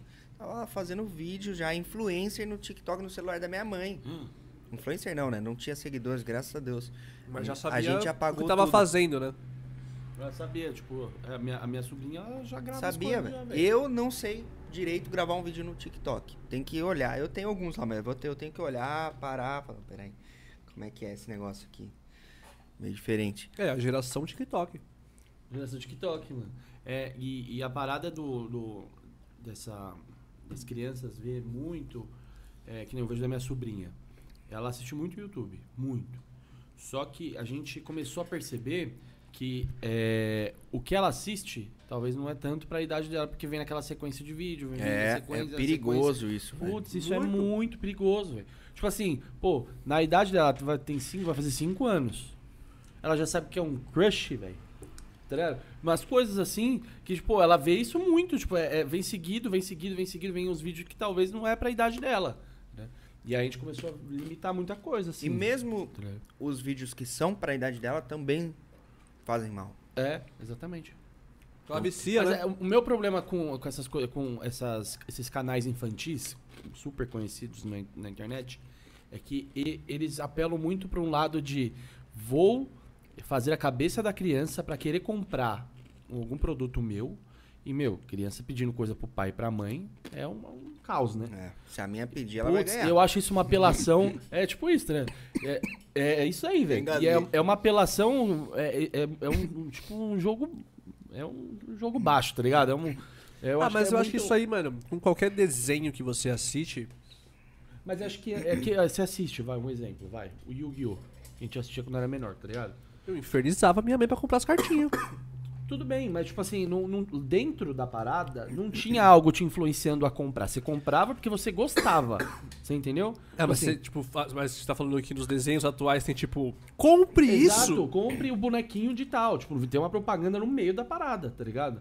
Então ele já te mostra que tem um produto dele. Ah, é o anúncio ali É, no tipo, meio um, do é- YouTube, um, ad, tá? um, um, Entendi. um, ad, um ad que, tipo, no meio do, do- da parada. Sim. E ele mesmo que fez, entendeu? Sim, sim. Então, tipo, isso influencia muito, mano. Muito, muito, muito. muito. Caralho, engasguei mesmo. Quer ver água? Toma aí, uai, pai. Caraca, mano, que loucura. E, e tem essa parada do, do vício também, né? Tipo, eu, eu quando era criança, eu era, tipo, muito viciado em videogame, tá ligado? Só que eu fui ter meu primeiro videogame com 11, 12, é, um pouco menos, na verdade, uns 8 anos, vai. Hoje a criança, tipo, já tá com o celular com 4, tá ligado? E o celular é uma coisa que fica, tipo, porra, essa criança com 4 anos, ela já mexe no celular do pai, com quantos anos essa criança vai ter um celular? Rápido. Tá ligado? Tipo, ela vai Quando pedir ela um vai celular. pedir um celular desse aí? Tipo, imediatamente, Mas tá era ligado? assim. Era, a gente viciava no videogame também. Só que você tinha que ir lá na locadora, alugar uma Alugar, fita. É. Você tinha três dias pra jogar aquilo. Dois dias, né? Comprar era super Alugava caro. na tá ligado? sexta, pra devolver na segunda. e, e o Caralho, jogo, que o jogo era tempo entediante. Não, era super, eu, eu fazia isso muito com fita. Eu não era muito ligado a videogame. Nunca Nossa, fui, que assim. tempo é muito, foi muito bom. eu curtia velho. muito ficar na rua, tá ligado? Sempre curti. Mas eu gostava muito de ver filme também, quando era pequeno. Então eu ia na locadora, era sempre locadora. Essa época aí era da hora, né? Puta época boa. E hoje em dia é, é muito mais fácil, né? Tipo, pra pessoa, uma criança, ela quer jogar alguma coisa, ela É. consegue jogar no celular. Se for no videogame, ela baixa lá na hora o jogo, não precisa de lugar nenhum, tá ligado? Então, a criança, ela não é, sub, ela não é submetida a nenhum tipo de frustração. Eu tava conversando isso com a Pri esses dias. Antes, a gente assistia desenho, a gente assistia. Mas você chegava da escola, e aí você pegava o seu prato de comida, ia lá pra sala, e assistia um desenho que você gostava, tinha cinco comerciais no meio do desenho, Exatamente. Aí depois vinha outro que você não gostava. Aí vinha o jornal. Globo Esporte. Aí vinha um bagulho que você não gostava, que era, sei lá. É. E video show. Video show. da Video tarde. show. Desgraçada. Nossa, Ah, video show é foda. É Video show era tipo isso, Aí você é real, de velho, ah, 20 anos. assisti dois desenhos e acabou. Agora só às seis da tarde vai ter alguma coisa. Sim. Agora, a molecada hoje não Malhação. tem. Eles entram no Netflix, o pai põe lá é, maratona de Patrulha Canina. Porra. 800 episódios, sem comercial, sem nada. A molecada fica assim, velho. Full time. É isso mesmo. A hora que elas querem, o momento que elas querem, tem, tem Não tem né? nada de frustração. É, E o meu. é só estímulo. Não, eu, sabe minha frustração? Eu colocava na Mix TV pra esperar é, vídeo, o videoclipe, né? Que tinha o top 10 do NX0. Porra. Não era menor. Ah, mas você já não era tão criança, né? Não, tinha uns 10, 11 anos, mano. Quando NX0? ele estourou, tipo assim, a- o primeiro clipe deles foi lá, tá ligado? E eu vi a primeira vez, eu queria ver NX0, Simple Plan, tá ligado? Queria muito, mano, muito. Mas isso eu tinha 11, 12 anos, mano. Pode crer. E aí, não, não, não tava no top 10. Eu ficava, puto, fudido, mano. Caralho. Onde que eu vou ver o vídeo dele, tipo, o clipe dele, onde que eu vou, tá ligado? Porque na época eu não tinha, tinha um PC, mas a internet de escada, tá ligado? É. Não via vídeo, tá ligado? Não- tinha é, YouTube, e- tá A gente Não deixava essa- madrugada lá, baixando o vídeo no casar. É, Era uma semana Shareasa. pra baixar um clipe. Era. É verdade. Quando Eu dava. baixava o clipe do Blink, né? Curtia muito Blink. Aí deixava lá, porra, assistia 10 segundos do clipe. Ele deixava você assistir, né, o preview. Ele ia baixando, dava pra, ia dando pra assistir. Eu, porra, mano. 10 segundos do clipe. A gente doido, viciado na banda, queria curtir o clipe lá. E hoje é tão fácil, né? A molecada entra no YouTube e assiste o clipe que ela quiser, É. mil vezes, quantas vezes quiser. Então é uma parada bem diferente, né, É, que a gente tá diferente. vivendo. E com o tempo, a tendência é essas paradas ficar cada vez. O acesso à informação ficar mais fácil, mais Metaverso. fácil, mais ah, fácil. minha filha vai nascer no metaverso. Ai, tem essa É, porra. tem essa porra de metaverso, é verdade. Ela vai ser. Esse bagulho aí vai ser foda. o... Eu tava vendo, o diretor me mostrou um negócio aí, essa semana, que eu fiquei chocado, velho. Tem o Xbox Game Pass, que, mano, você joga o jogo na nuvem. Você não precisa baixar o jogo, velho. Porra, os jogos de Xbox, tudo, jogo atual, mano. Gears of War 6, jogo atual. Você, mano, mete o controle no, play- no- no PC. E aí você não precisa ter um PC bom. Porque ele vai estar rodando num servidor em outro lugar, tá ligado? Tipo, isso vai acabar com o videogame, velho. Tipo, esse de comprar CD, comprar jogo, já acabou um pouquinho, mas isso daí, velho, tipo, eu achei um absurdo, porque meu PC é uma merda, né? Não é esse aqui, é outro. Meu PC é horrível. E eu falei, não, pô, vamos, falou, vamos jogar um Skate 3 aí, vamos jogar um negócio no Xbox. Que eu falei, pô, meu PC não roda, velho. Ele, não, pô, é na nuvem. Eu falei, é nada. Como assim, mano? Não, você não precisa. Só precisa de uma internet boa. Só precisa de internet, um monitor. Eu não consegui jogar porque meu PC tá no ponto que eu boto o controle assim no USB e aí ele reinicia do nada, tá ligado? Tipo, quando você coloca um drive novo, alguma coisa, tá no ele limite da vida. tá no limite, velho. Bichão. Preciso trocar a placa-mãe dele, eu acho. Ô, galera, Deixa vamos tá- ajudar na vaquinha aí. Ah, pior que essa vaquinha nem é pro meu PC, é pro estúdio. É pra- Ah, então, porra. Pro meu PC é outra vaquinha, tá já é outra. Não, aí vocês comprem ingresso das festas que eu fizer aí, um dia eu troco também a- o meu PC. Acho que preciso trocar a placa-mãe dele, porque o meu PC ele era muito bom, só uns dois, três anos atrás. Roda tudo, rodava os joguinhos e tal. Só que eu acho que pegou vírus, é. Preciso acho que trocar a placa-mãe dele. Meu PC já tem uns 10, 11 anos já, tipo, de uso. Já, assim. já tá É. no fim. Mas a placa, a placa de vídeo dele é, é legalzinha. O, mas eu acho que preciso trocar a placa-mãe dele inteira e tal. Vamos ver, né? Vamos ver se ele dá uma melhorada. E queria te perguntar, quantos alunos você tem agora, hoje em dia? Cara, total de alunos na PME é 7 mil. Tem, Caraca. é muito aluno, desde que começou, né? E aí você tem, tipo, uma, uma equipe por trás, assim, pra você conseguir administrar tudo isso, pra você conseguir aplicar o conteúdo, acompanhar os seus alunos, assim, tipo? Na é verdade, faz? é, são muitos cursos, né? Tem equipe e tudo, mas é que a gente tem muito curso. Eu fico mais próximo dos alunos das mentorias. Então tem a mentoria Hitmakers, que é a mais a mais avançada que a gente tem hoje. É, tem uma mentoria que vai sair agora de mixagem em março. Então essas mentorias eu tenho um grupo de, de WhatsApp pequeno, eu acompanho os alunos. Dependendo do curso, tem a equipe que cuida. Tem curso que não tem suporte, que é só aula. Quanto mais barato o curso, menos Ah, suporte. Sim, tem o, o plano ali da É, parada, assim. Então tem curso que custa 47 reais. E você não vai esperar que você tenha uma pessoa pegando na sua mão por 47 reais. Aí tem o Hitmakers, por exemplo, que é um curso que já custa bem mais, mil- 1.497. Então durante três meses eu vou acompanhar de perto essa galera. É uma mentoria em grupo. Então nunca passa muito de 20 pessoas, e aí a gente tem live cada duas semanas. Tem o conteúdo gravado na plataforma. Todo mês eu trago um artista para fazer um workshop especial para eles. Então é um negócio mais avançado para quem tá indo pro próximo nível mesmo. Quem tá começando, eu nem recomendo entrar num programa desse. Porque não vai aproveitar direito. É, é esse tipo de. perdido, né? É. É melhor você começar com os cursos mais baratos mesmo, ver até onde você consegue chegar. Agora esbarrei aqui. Não consigo mais evoluir. Não consigo ir pro próximo nível. Aí investe numa mentoria, que é o melhor caminho.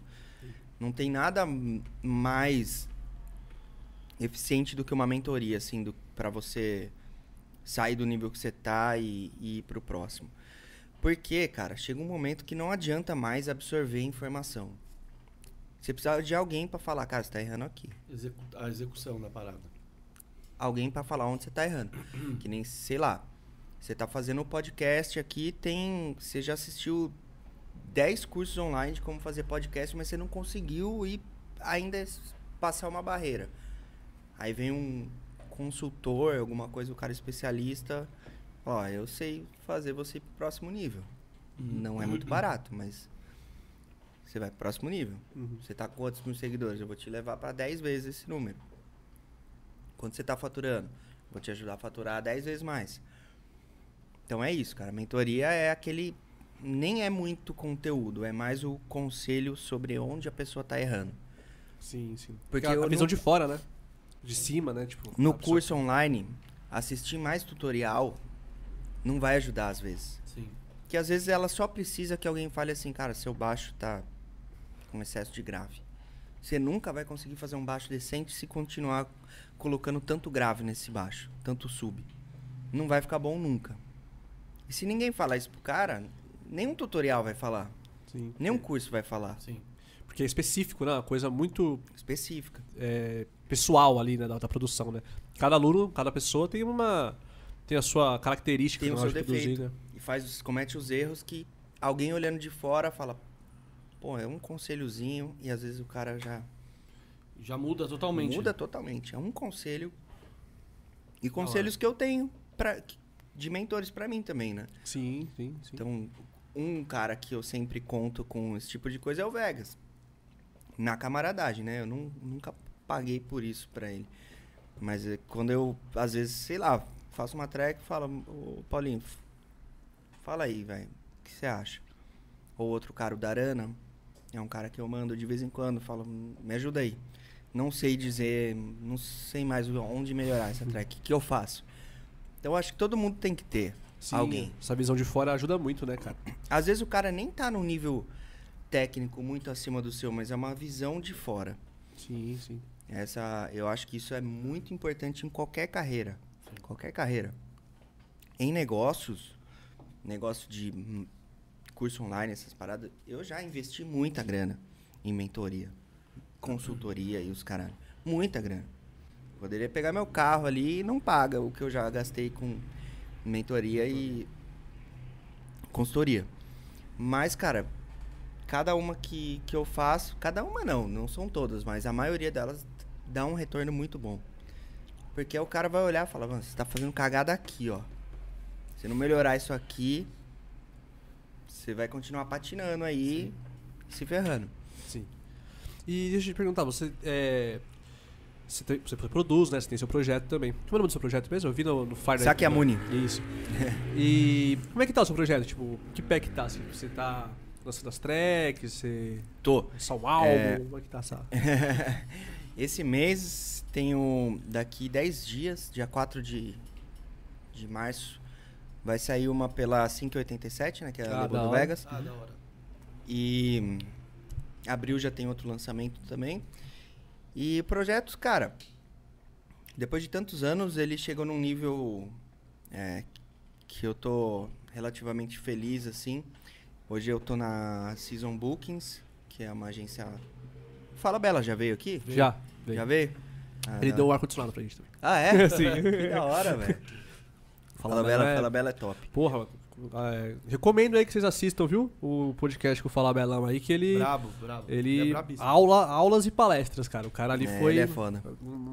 A gente tava conversando, né, sobre o que, que o podcast agrega aqui pra gente, né? Financeiramente, nada, tá ligado? Mas, porra, seis, cinco horas aqui trocando ideia com o Fala Bela, velho. Que dinheiro que paga isso, velho? É, Tipo, de visão, tá ligado? Das coisas, tá ligado? Sim, ele é um cara muito, muito visionário mesmo. E o que a gente. Eu falei uma coisa, eu não ia citar ele porque eu não sabia se ele tinha vindo, eu não lembrava.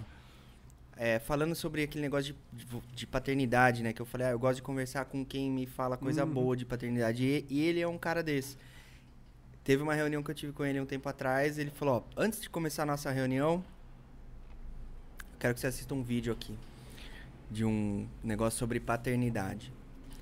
Aí eu falei, tá bom. Olha como o cara se importa, velho. Ele sabia que eu ia ter filho, ia ter uma reunião comercial comigo de negócio. E aí ele quis.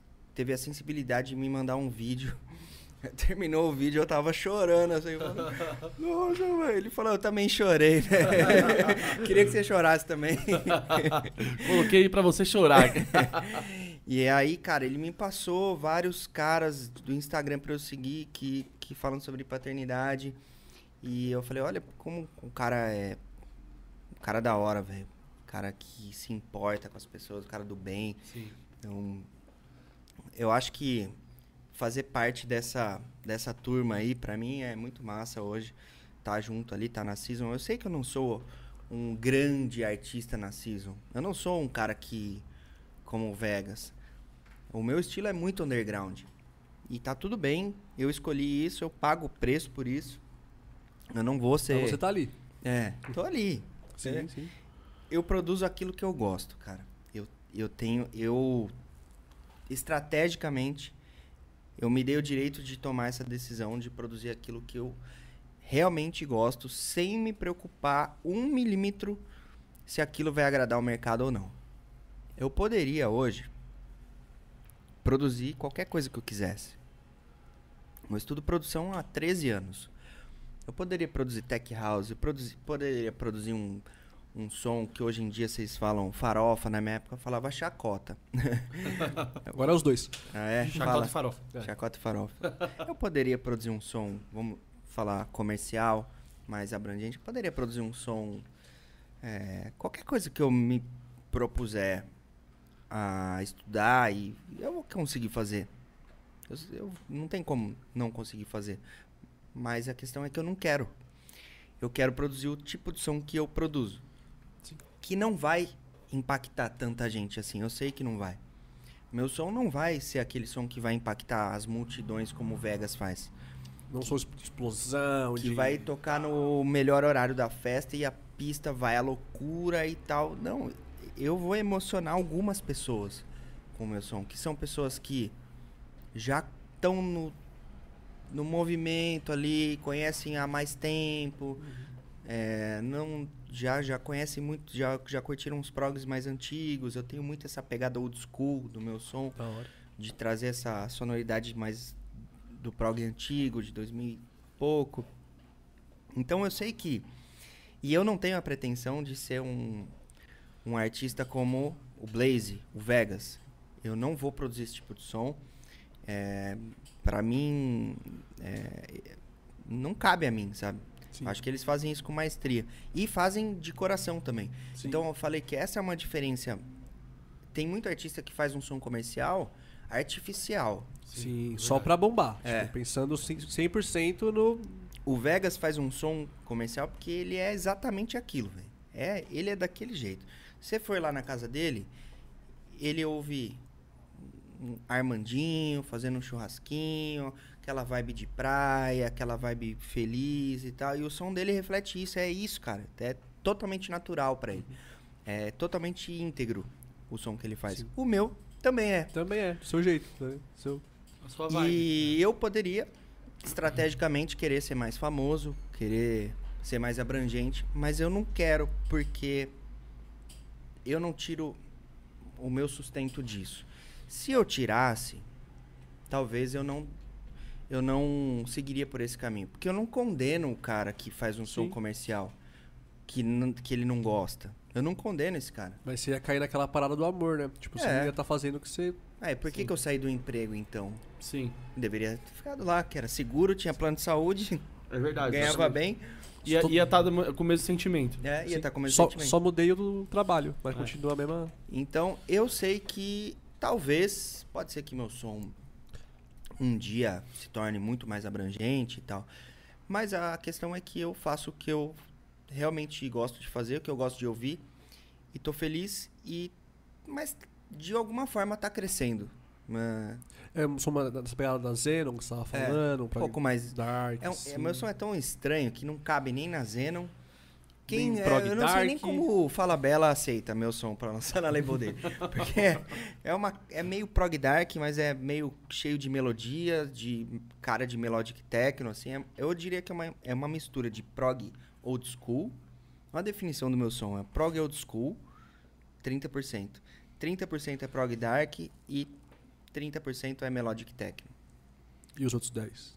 E os outros 10 é. É você, é o seu estilo. Prog trance normal. Da hora. Prog trance. Da Uma hora. pitadinha de prog trance. Eu diria que é isso. E faz quanto tempo que você tá lá na Season agora? Tipo, o seu, Faz seu um projeto? ano, eu acho. Porra, que da eu hora, entrei mano. na Season, começou a pandemia, já veio pandemia e. Assinei o contrato e fiquei triste. Mano, mas que, mas que da hora, velho. Porque, tipo, eu, eu conhecia é, o seu projeto de professor, de ensinar a galera e tal. E aí, depois que eu, eu, eu vi quando eu vi o flyer da hipnótica, tá ligado? Falei, caralho, ele toca também, porra, que da hora, tá ligado? É, Pô, tem achei que estar, tem que estar no jogo, né? Não adianta, cara. Sim, eu sim. acho que isso faz diferença, assim, estar no game.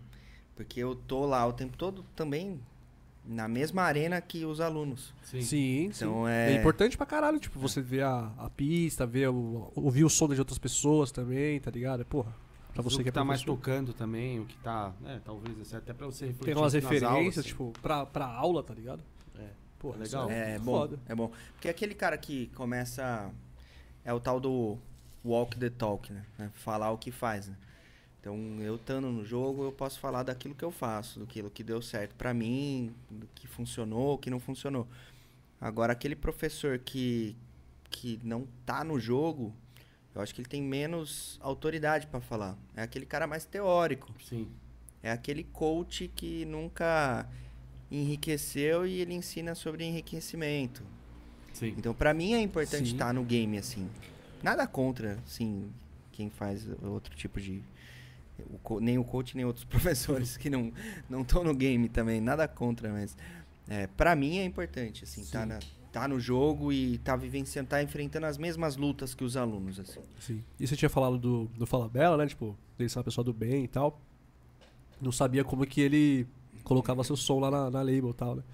Eu acho que Fala Bela, tipo, além, além do som, ele vai além na pessoa, assim, tá ligado? Do, do ser humano. Igual você falou, ele te mostrou o vídeo lá, tipo...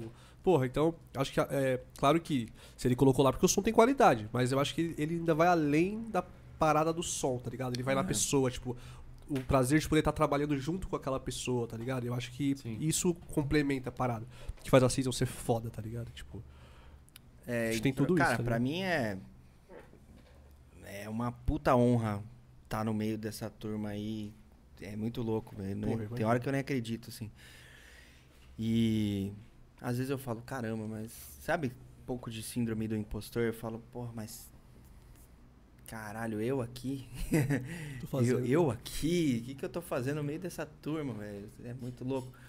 E, mas se eu tô lá é porque de alguma forma eu mereço, né? Com certeza. Não, sem É. dúvida. E eu Com acho que assim, certeza. num grupo, tá ligado? Tipo, todo mundo tem a sua importância, tá ligado? Você olha pra essas pessoas assim, tipo, e fala, porra, eu tô aqui com, essas, com essa galera, tá ligado? Mas você também tá lá, tá ligado? Tipo, você também é um deles, tá ligado? Você- só que você tá vendo dos- dos- dos- pelo seu olhar da parada, tipo, caralho, eu tô aqui com eles. Mas pra gente que vê de fora, fala, porra, ele tá lá com eles porque ele é foda igual eles, tá ligado? É, Pô. exatamente. É exatamente isso. É aquele complexo de inferioridade, né? Que todo mundo tem. É, ou, sim, ou- que é desequilibrado. É ou é aquele- pra um lado ou é pro outro, né? Sim. Ou é superioridade demais ou é inferioridade demais, né? O equilíbrio é foda. a gente achar. tá buscando o equilíbrio, né? É. Mas aí entra a psicóloga, né? Porra. É, a, a minha trabalha bastante. É, eu comecei hoje, primeira vez na minha vida Ah, é? que eu fui na psicóloga.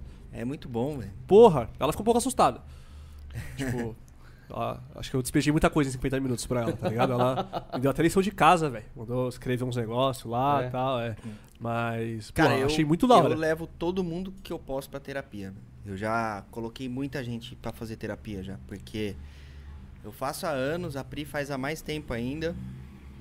E foi se eu puder falar uma coisa que fez a minha vida entrar no eixo foi a terapia. Uma coisa, foi isso. Então, se eu puder dar um conselho para todo mundo que tá zoado aí, para quem não tá zoado, para quem tá bem, para todo mundo, é terapia, velho. Tem que fazer terapia. Você acha uns problemas que você nunca ia ser capaz de identificar e que o bagulho tá arruinando a sua vida e você não sabe, você não percebe, Subconsciente, arrogante tá lá, demais tá pra- lá pra dentro e você não sabe. perceber. Orgulhoso demais, assim, É. né? Sim. Você fala, não, eu não preciso. Ah, não, a terapia pra mim não. E aí um dia, meu relacionamento tava uma bosta, falar a real. Eu e a Pri tava numa situação muito quase terminando, sim, tava uma- muito estresse, a gente brigava muito, era era muito, cara, tinha hora que eu falava, cara, que que merda que eu tô fazendo, velho. A gente não se entendia, era muito pau, a escola indo mal, tudo dando errado. Aí eu falei, quer saber? Eu vou fazer terapia. Acho que eu vou fazer. Acho que agora Tá é a bom, hora. Eu tá? aceito, eu vou fazer. E a Pri já fazia, ela já tava fazendo. E hoje, alguns anos depois, a gente olha pra trás e fala: "Cara, olha como a gente se acertou. A gente não não tem mais assim aquelas aquela falta de respeito, aquelas brigas, aquele não que seja perfeito 100%, nunca é. Mas a terapia te faz amadurecer. E quando você amadurece, você sai do estado infantil que todo mundo tem, você sai desse estado mimado de criança, as metade dos problemas da sua vida acabam. Os problemas começam a, a desaparecer, porque você vê que muitos problemas que você tem na vida é eles vêm da sua infantilidade de você não estar trabalhando como adulto, não estar vivendo como adulto. Eu vou dar um exemplo para ficar mais claro. eu tô lá em casa e eu lavei a louça. E a Pri tá no sofá, deitada assistindo Netflix. Eu lavei a louça. E ela não falou nada. Eu arrumei a cozinha, ela não falou nada. E aí eu fico puto e começo a ser grosso com ela, um exemplo. Porque ela não falou nada. E aí, às vezes, eu ia falar disso com a minha terapeuta, ela falava, mas. Por que que você, você quer ser reconhecido porque você lavou louça? Porque você fez uma coisa normal? De adulto? Todo adulto lava louça. Você quer um prêmio? Por isso? Você queria que sua mulher te desse o quê? Um prêmio? Não falava com essas palavras, mas é, ela, era essa a mensagem. Então você começa a perceber que adulto faz coisa de adulto. Sim. E ele não precisa ser reconhecido por isso. A minha esposa não precisa olhar e falar: Nossa, amor, você lavou a louça, que legal, parabéns, você é demais. Lógico, se ela falar isso é um- uma gentileza dela, mas ela não precisa, porque eu entendo que lavar a louça é uma coisa que é mais do que a minha. Não é mais do que a minha obrigação. Eu sou adulto, caralho. Tem que lavar a louça. Se eu não Sim. lavar a louça, a louça vai ficar lá apodrecendo. Então, isso é um, de- é um exemplo muito tosco de como a terapia te ajuda a, a- a vestir uma. Uma. Assumir seu Uma papel roupa de parada. adulto, né? Sim, sim. de assumir seu papel de adulto, é isso. E, cara, quando você começa a assumir esse papel de adulto em todas as áreas da sua vida, assumir a responsabilidade por tudo, você para de. Briga de relacionamento é, é infantilidade, sempre. É sempre isso. É sempre infantilidade. Quando os dois estão no papel de adulto, não tem mais essas brigas idiotas. Você vai brigar porque. Ah, eu quero comprar uma coisa e o outro acha que não, não deveria, ou quero fazer um investimento aqui, o outro acha que não vale a pena, eu queria mudar daqui, o outro não quer mudar. Mas essas brigas de casais que acontecem, a maioria é porque um tá num modo infantil. Ciúme, por exemplo, é uma infantilidade. É foda. Eu entrei no, comecei a fazer também por causa de, da relação, assim, tá ligado? Também tá. Mas agora acho que já era tarde demais. Nunca é tarde. É, tudo. é, A, a real é que é assim, eu acho que é, numa relação, se os dois estão no propósito de estar juntos, nunca é tarde demais. Ah, não, sim, isso sim. Tá ligado? É Isso isso. sim. É foda. É, minha, minha parada com, com a terapia é. Eu preciso organizar meus pensamentos, tá ligado? Tipo, eu tô com muita coisa, é, projeto aqui, é, preciso arrumar um trampo, é, festa, e a relação, e a minha família, tá ligado? Tudo ao mesmo tempo, e aí eu. Por isso que eu falei que hoje eu joguei muita coisa em cima dela em 50 minutos, tá ligado? E aí ela ficou meio. Não, calma, vamos por partes e tal, e fala que você tá. Não, Tá você vai cos- co- apertar um parafusinho por vez ali. Sim, e, sim. E é um negócio de longo prazo. Não espere que você vai ter Não, qualquer não. tipo de resultado em um mês, dois meses, Não, três meses. eu já tô até pensando em pagar manual ali já pra ela, pra não, pra não, pra não o desistir. bagulho é né? longo prazo, velho. É. Sim. E amanhã eu vou tomar ayahuasca também. A minha terapeuta, eu falo, cara, você pode me dar alta, mas eu, eu não te dou alta. eu não dou alta pra ela. Você não vai embora daqui, não. E ela me atende mesmo. online, né? Hoje ela mora na Escócia. Hum. E A minha foi online também. Achei que eu não ia curtir, mas de boa. não, é bom demais. velho. É bom assim, né? Bom não é, né? Gostoso não é. Mas então, mas eu resolve. tava num. Tipo, hoje foi só a primeira vez, né? Eu estou num, num nível assim de pensamento assim que, porra. Já chorei hoje lá conversando com ela. Na hora que eu Não, terminei. mas chora mesmo. Na hora que eu Sessão termi- de terapia tem que chorar. Na hora que eu terminei, velho. Falei, caralho, passou rápido os 50 minutos, velho. Queria mais, tá ligado? Queria continuar conversando, assim. Porque eu, sei lá, em algum momento, acho que na pandemia, assim, eu deixei de conseguir me abrir, tá ligado? Tipo, trocar uma ideia e desabafar com alguém, tá ligado? Então, meus parceiros, assim, tipo, é difícil isso acontecer. E foi criando essa casca, tá ligado? Essa casca, essa casca. E aí foi mó bom ter alguém pra conversar, tá ligado? E ela joga umas verdades na minha cara, assim, também, que eu não É tava porque conseguindo o, o seu parceiro, ele vai ser gentil. Ele não vai falar pra você assim. Você tá chorando aí porque você tá fazendo merda, velho. Você fez merda. Você tá cagando na sua vida. A terapeuta vai te falar. Então, o seu amigo ele vai ser gentil. Ele vai falar, pô, que foda, né, velho? Pô, sua mina é realmente. Você tá certo e tal. A terapeuta não. Se ela achar que você tá errado, ela vai falar, não, você que tá sendo infantil. Não Sim. a sua namorada. Sim. Ela pode estar sendo, mas é como você reage é culpa sua. Sim. Então nunca vai ser a mesma coisa. Por isso que eu acho que quem puder tem que fazer terapia. É, por isso que eles falam também que a terapeuta não pode ter nenhum tipo de relação, né? Tipo assim, de, de amizade ou conhecer É. o, o paciente, né? Porque às vezes E- acho que ela, ela cria uma responsabilidade. Quando você conhece a pessoa, você cria uma. uma o af- é, você tem a responsabilidade também do afeto. Tipo assim, ah, eu não vou magoar essa pessoa. Sim, tá? E a, eu ia fazer terapia com a, com a terapeuta da minha namorada, tá ligado? Só que não aí pode. ela não pode também. É. Aí ela me indicou uma outra e tal. É, Mas geralmente boa pra não caramba pode. também. Ela falou Mas que é, cara, pessoas como os dois estão fazendo, você vai ver daqui um ano, é, vai ser outra vida que você vai ter. Daqui um, daqui um ano, vocês dois vão olhar pra trás e falar, cara, ou, ou, ou vocês vão ir pra rumo diferente, pode acontecer, né? Sim, sim. Não vamos romantizar, mas se vocês O continuarem pior que, juntos, pior vocês que vão olhar aconteceu já. né? Aconteceu. Aconteceu? Aconteceu, aconteceu. Infelizmente. infelizmente aconteceu. Mas tudo bem. As coisas. As coisas acontecem como tem que acontecer, tá ligado?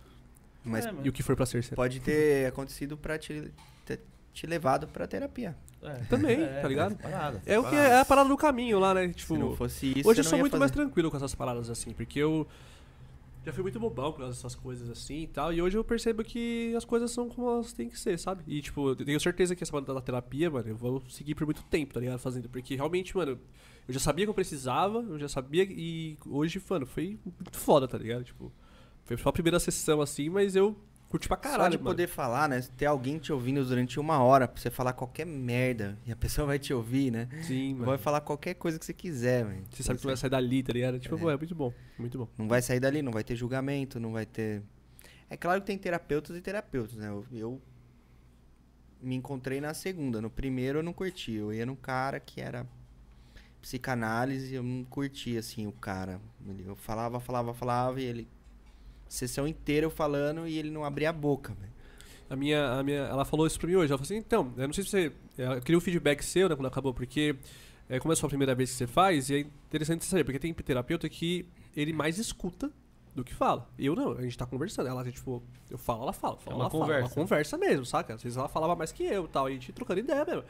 Aí eu falei, não, mas eu prefiro assim. Tipo, se eu for falar pra uma pessoa que ela vai ficar, tipo, só anotando lá e tal, e, porra, não vai Cara, me ajudar o em nada. tá ligado? primeiro que eu ia era 50 minutos falando, falava, falava, falava, falava, falava. Aí no final ele falava assim: E como você se sente com tudo isso? Puta que pariu, mano. Formado em EAD, mano, isso aí. Tem um filme também dessa parada. Tem um. Puta, eu esqueci o nome do, do filme. É Sexta-feira Muito Louca. Que a menina troca com a mãe, a mãe era, era, era psicóloga, tá ligado? E era tipo essa parada, ela ficava. Ah, é. Tá. E você tá bem, tá ligado? E só Como- perguntava essas como coisas. você tá se sente, tá Como você se sente, tá ligado? Porra, meu funcionário fez isso, me processou, a minha mulher me largou, não sei o que tem, fui xingado, fui atropelado. E como você tá com tudo isso? É, como você se sente aí? Não sei, porra. Me diz, eu tô aqui pra saber também, cara. Tá ligado? Tipo, Tô confuso, cara. tô confuso, porra. É foda. É É foda. foda. é Aí foda. daí eu fiz algumas sessões com esse cara e não curti, parei. Aí eu comecei a fazer com essa outra. Aí, cara, já coloquei um monte de, de amigos na, na terapia, vários. Eu vou amigos. colocar também, certeza. Certeza. É caras igual o-. Você vira. É igual crossfit e vegano. Você quer converter todo mundo. Exato, mano, exatamente. É verdade. é Você verdade. vira Só que- vegano, você quer converter todo Só que o mundo. do, Ou trader. Mas o da, da terapia é mais legal, porra. É mais legal, porra. O maluco veio de papo de crossfit pro meu lado já. Ah, para. E vegano também. Ah, velho, não dá, velho. Tá ligado? É foda. Eu vou abrir um fã clube do Vegas. Os veganos. É Eu ia falar isso pros caras do, do fã clube que veio aqui e esqueci dessa Porra. da fiadoca, porra. É, é boa, essa é boa. Os veganos. Você escutou o novo álbum do Vegão? Eu não escutei porque Aí, Vegão. eu recebi. Porque eu vou ser pai, eu tava muito atolado, alunos. pô, Não, pai. eles. É, eu, é, eu vou fazer um, um review do álbum e colocar no YouTube. Então eu quero fazer com a primeira impressão, sabe? Ah, entendi. Eu quero ouvir pela primeira vez, não ouvi nenhuma, nenhum vídeo que ele postou no Instagram eu não dei o play com som. Eu não quero ser influenciado, quero ter a o react mesmo, sabe? Sim, eu cometi um pouco esse. Não foi um erro, mas assim. Ele me mandou as tracks uma semaninha antes de lançar. E aí eu já tava pensando o que, que eu ia fazer, né? Ele- Pra gente fazer um material legal, um podcast e tal. Aí eu pensei, mano, eu não vou escutar então. Porque se eu vou fazer um negócio no podcast, eu vou escutar a primeira vez ali. É isso. Aí ele falou: E aí, mano, tá escutando? O que, que você achou? Me dá um feedback aí. Aí eu falei, puta, vou ter que ouvir. O cara, pô, o cara perguntou o que eu tô achando do bagulho, mano. Vegas me mandou o álbum novo dele, tô perguntando o que, que eu achei, e eu não escutei ainda, velho. Falei, ah, não, vou escutar, foda-se. Aí eu escutei todas. Eu já escutei o álbum do Vegas inteiro umas cinco vezes. Deve Uma- estar do caralho. Eu, não, eu vou, não vou mentir. Eu vi um pedacinho de um vídeo no Instagram que era um som muito louco, nem é um trance, é um som Acho que meio. é a última. É, deve ser, né?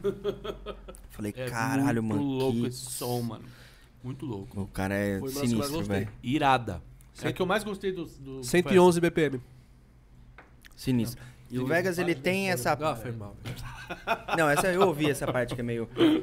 É, ele tem uma pegada de fazer álbum que traz a, um pouco da essência dos álbuns de Psytrance. Que é começar com chill out, terminar com um som diferente. Antigamente era muito assim, eu falei isso esses dias no Instagram. Você consumia um álbum, você degustava aquele álbum. Um artista Verdade. lançava um álbum antes e, cara, você degustava aquilo.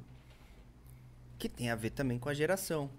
Hoje é diferente, né? Hoje é tudo muito rápido, consumo rápido, Reels, 30 segundos, TikTok. Antes não, a gente comprava CD, via o encarte, namorava o encarte. Porra, comprava muito CD pelo encarte, ficava lendo cada detalhe do encarte ali, lia tudo, consumia tudo. E, e os álbuns de Psytrance eram assim antes, era uma jornada, cara. Porra, começava sempre com chill out, um, um down tempo, assim. Saitil. É, Psychill. E ia aumentando, aumentando, e aí, pô, chegava no. Era uma história o álbum, né? Terminava no mais baixo. E aí isso foi acabando, né? Uma cultura que foi acabando. Por, por causa do consumo mesmo. Você vê hoje em dia grandes artistas já não lançando mais tanto álbum. Sim. Sim, sim. Um exemplo mais conhecido é o da Anitta, né? Que uma decisão estratégica dela de, de marketing. Ela pode ver que a Anitta não tem álbum. É Ela, single. ela lança single todo mês, praticamente. Há muito tempo. O que mantém o hype lá em cima. É. O tempo todo, velho. O tempo todo hype. O tempo todo é novidade. Porque ela, ela tem uma leitura do mercado. Ela sabe o público que consome o som dela. Que é essa galera que quer coisa rápida, quer novidade o tempo todo. Consome uma coisa, já enjoa, não quer mais. Já quer novidade de novo. É, essa molecada nova, que foi criada com patrulha canina sem intervalo. Sim, sim. Exatamente. Coisa nova, coisa nova, coisa nova. Então, uma galera de- é, mais nova não consome um álbum. E o Vegas trouxe isso, né? Ele, não só nesse álbum, mas no outro também. De criar uma história no álbum. Eu acho isso muito louco. Eu, até hoje, não tive maturidade profissional pra fazer um álbum. Eu já comecei um álbum umas três, quatro vezes. E depois eu falei, foda-se, não vou dar continuidade. É uma jornada, fazer um álbum, cara. É uma jornada muito insana. É uma, é uma parada muito insana. Profissionalmente, tecnicamente, fazer um álbum é um negócio muito difícil, velho. Por quê? Não é você pegar oito tracks, nove tracks e juntar. Tem gente que faz isso e fala, ah, meu álbum aqui, tô lançando. Álbum novo. Pegou oito tracks. Você fazer oito, nove, dez tracks que tenham uma estética muito parecida em termos de instrumentação, mixagem, em termos de arranjo, que tenham uma construção, que elas Contem progridam. mesmo uma história, né? O álbum conte uma história do começo ao fim. É, ser um Às vezes você até consegue fazer um álbum que conte uma história, as tracks, mas esteticamente elas ficam muito diferentes. Uhum. Então, é, por quê? Porque a sua habilidade de mixagem, ela vai variando, track após track. Você termina uma track, você aprende coisa nova, sua mixagem mudou. Você termina mais uma, você aprendeu muito mais coisa de sound design e fica com uma estética diferente. Então, você construir uma- um álbum com uma identidade em termos de construção, arranjo, sound design, mixagem e masterização é muito difícil. E também tem o fato de você ficar um ano praticamente produzindo um álbum e é um ano que você vai ficar away. Você não vai lançar porra nenhuma Sim. durante um ano. É verdade. E pra segurar isso? é verdade. Então é. Cara, eu respeito muito quem lança álbum. É foda. Na pandemia foi uma, foi uma, foi uma oportunidade, assim, né? Pra quem. Pra lançar um álbum, né? Teve o Neco, teve o Marumbá, teve o Vegas. Teve outros também. Red Room soltou um foda também pra caralho agora. Quem? O Red Room. Não sei quem é. Da África do Sul, Progressive. Re- Re- Ah, o Headroom. Isso, Ah, é, ele é É. das antigas. Puta que pariu, o álbum novo dele. O, no- o álbum novo do Necropsycho tá uma coisa de maluco. Negro Psico? É, mano. Esse é Roots das antigas também. Né, Mano, é assim. Tá Nossa. uma coisa de maluco o som dele. Tá da hora mesmo. É. Muito louco. High-techão. É tipo um darkão, pá. É, é Ele é bem dark, né? dark. Mas bom demais, mano. E esse É. álbum ficou mais. Mais origens dele, assim, né? E tal. Mais dark. Que é da hora, né? Porque o Dark eu acho que se ramificou e virou um high-tech muito esquisito, velho. Virou um high-tech muito. Antes, high-tech, na minha. Quando eu frequentava mais, rave high-tech pra mim era Tchaikovsky, Kinzadza. Era o high-tech que eu conhecia, que era, sei lá, era um dark. Eu não sou muito ligado nos dark. Mas hoje não acompanho, mas eu vejo algumas coisas no Instagram assim que a pessoa fala é high-tech. Eu falo, caralho, isso não é high-tech. Isso é som muito diferente de high-tech. É um prog a 230 BPM. É o pessoal fala que agora é o High Prog. High prog. High Prog. Ah, não. Não, High, high, high Prog é foda. Existe. High isso. Prog. É, tipo, High Prog. Pegaram prog e, colocaram a 200 BPM e virou high prog. Então, eu, eu, eu não acompanho, assim, porque eu não, eu não sou o que eu gosto, tá ligado? O High É, Prog. não, eu não acompanho, mas é o que Então o pessoal eu- fala. É, Eu a pessoa eu- fala, o pessoal-. Não, eu vejo o pessoal falando e vejo, Vou tipo, um line-up, vejo tal. É, vejo, eu vejo line-up, high prog, high prog, tipo, e o, e o pessoal que toca fala que é Então, high prog. tem, tem uma galera que cria vertentes, assim, É. que eu acho que às vezes ela tá dando uma delirada na parada, assim. Porque às vezes, mano, eu pego um line assim. E tem, mano, tem umas vertentes que eu falo, mas que porra que é essa aqui, mano? É high prog, aí tem, tipo, umas outras paradas lá também, que uns nomes que eu nunca vi na minha vida, tá ligado? Que eu fico, mano. Põe então, progzão aceleradão. É, eu- sei lá, velho. Prog é 230 BPM, tá ligado? Sei lá. Vertente pra mim é o que tem no Beatport. velho. Se É. Não tem no Beatport, não é vertente. Porra, boa. Eu vou até dar uma Boa. olhada lá depois. O- Se tem o o- high prog. É, eu, é, eu já con- eu conversei isso com um monte de gente aqui também, tipo, Vou no banheiro rapidinho. é, é, foi mais, vai, com, com, né, com o Necro mesmo, com o Marambá. Eles falaram, meu, a vertente, com certeza, é, pra- é bom pra realmente identificar um som, É. mas não que o artista vai se prender esse som, que, porque ele toca tal vertente, né? Então é- é, eu, acho, eu acho legal a vertente, mas pra você ter uma referência do que você vai escutar, do você ensinar alguém, mostrar para alguém. Eu acho, eu acho legal pra isso, mas assim, é, é, eu não consigo hoje definir um som do Marambá. Se é um high-tech, se é um dark, porque é um Marambá. Entendeu? Tipo assim, é, é- é co- como de muitos outros produtores. Mas é, eu, eu acho que esse pessoal que tá inventando umas. Eu acho que também o marketing serve também, talvez, pra. Mas. Eu acho que geralmente quem define muito as coisas é o produtor, é o produtor não, é o cara que tá frequentando a é, cena há pouco público, tempo é, e se acha especialista. Aí ele já Exatamente. começa, não, o negócio é dark, é high tech, é high prog. é, exatamente.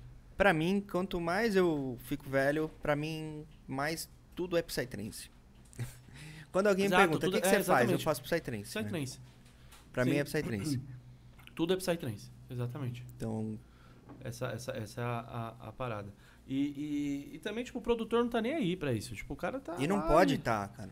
Não O pode. cara não tá nem aí. Tipo, pô, vou, vou fazer um som tal, desse jeito tal. E, Quando o cara Pô, falar, eu sou produtor de, de high prog, esse cara já se limitou, acabou com as possibilidades na vida dele, né? daí ele- Artisticamente. Exatamente, exatamente. Ele acabou com tudo. Pega uma banda. Uma banda não. Jamais você vê uma banda falando, não, eu sou é, rock progressivo e. Não, você vê uma banda que. Pink Floyd. Um álbum é rock progressivo, outro é rock psicodélico, outro é rock rock, outro é. As bandas mesmo têm essa. Não tem essa. é, é, como eu posso dizer?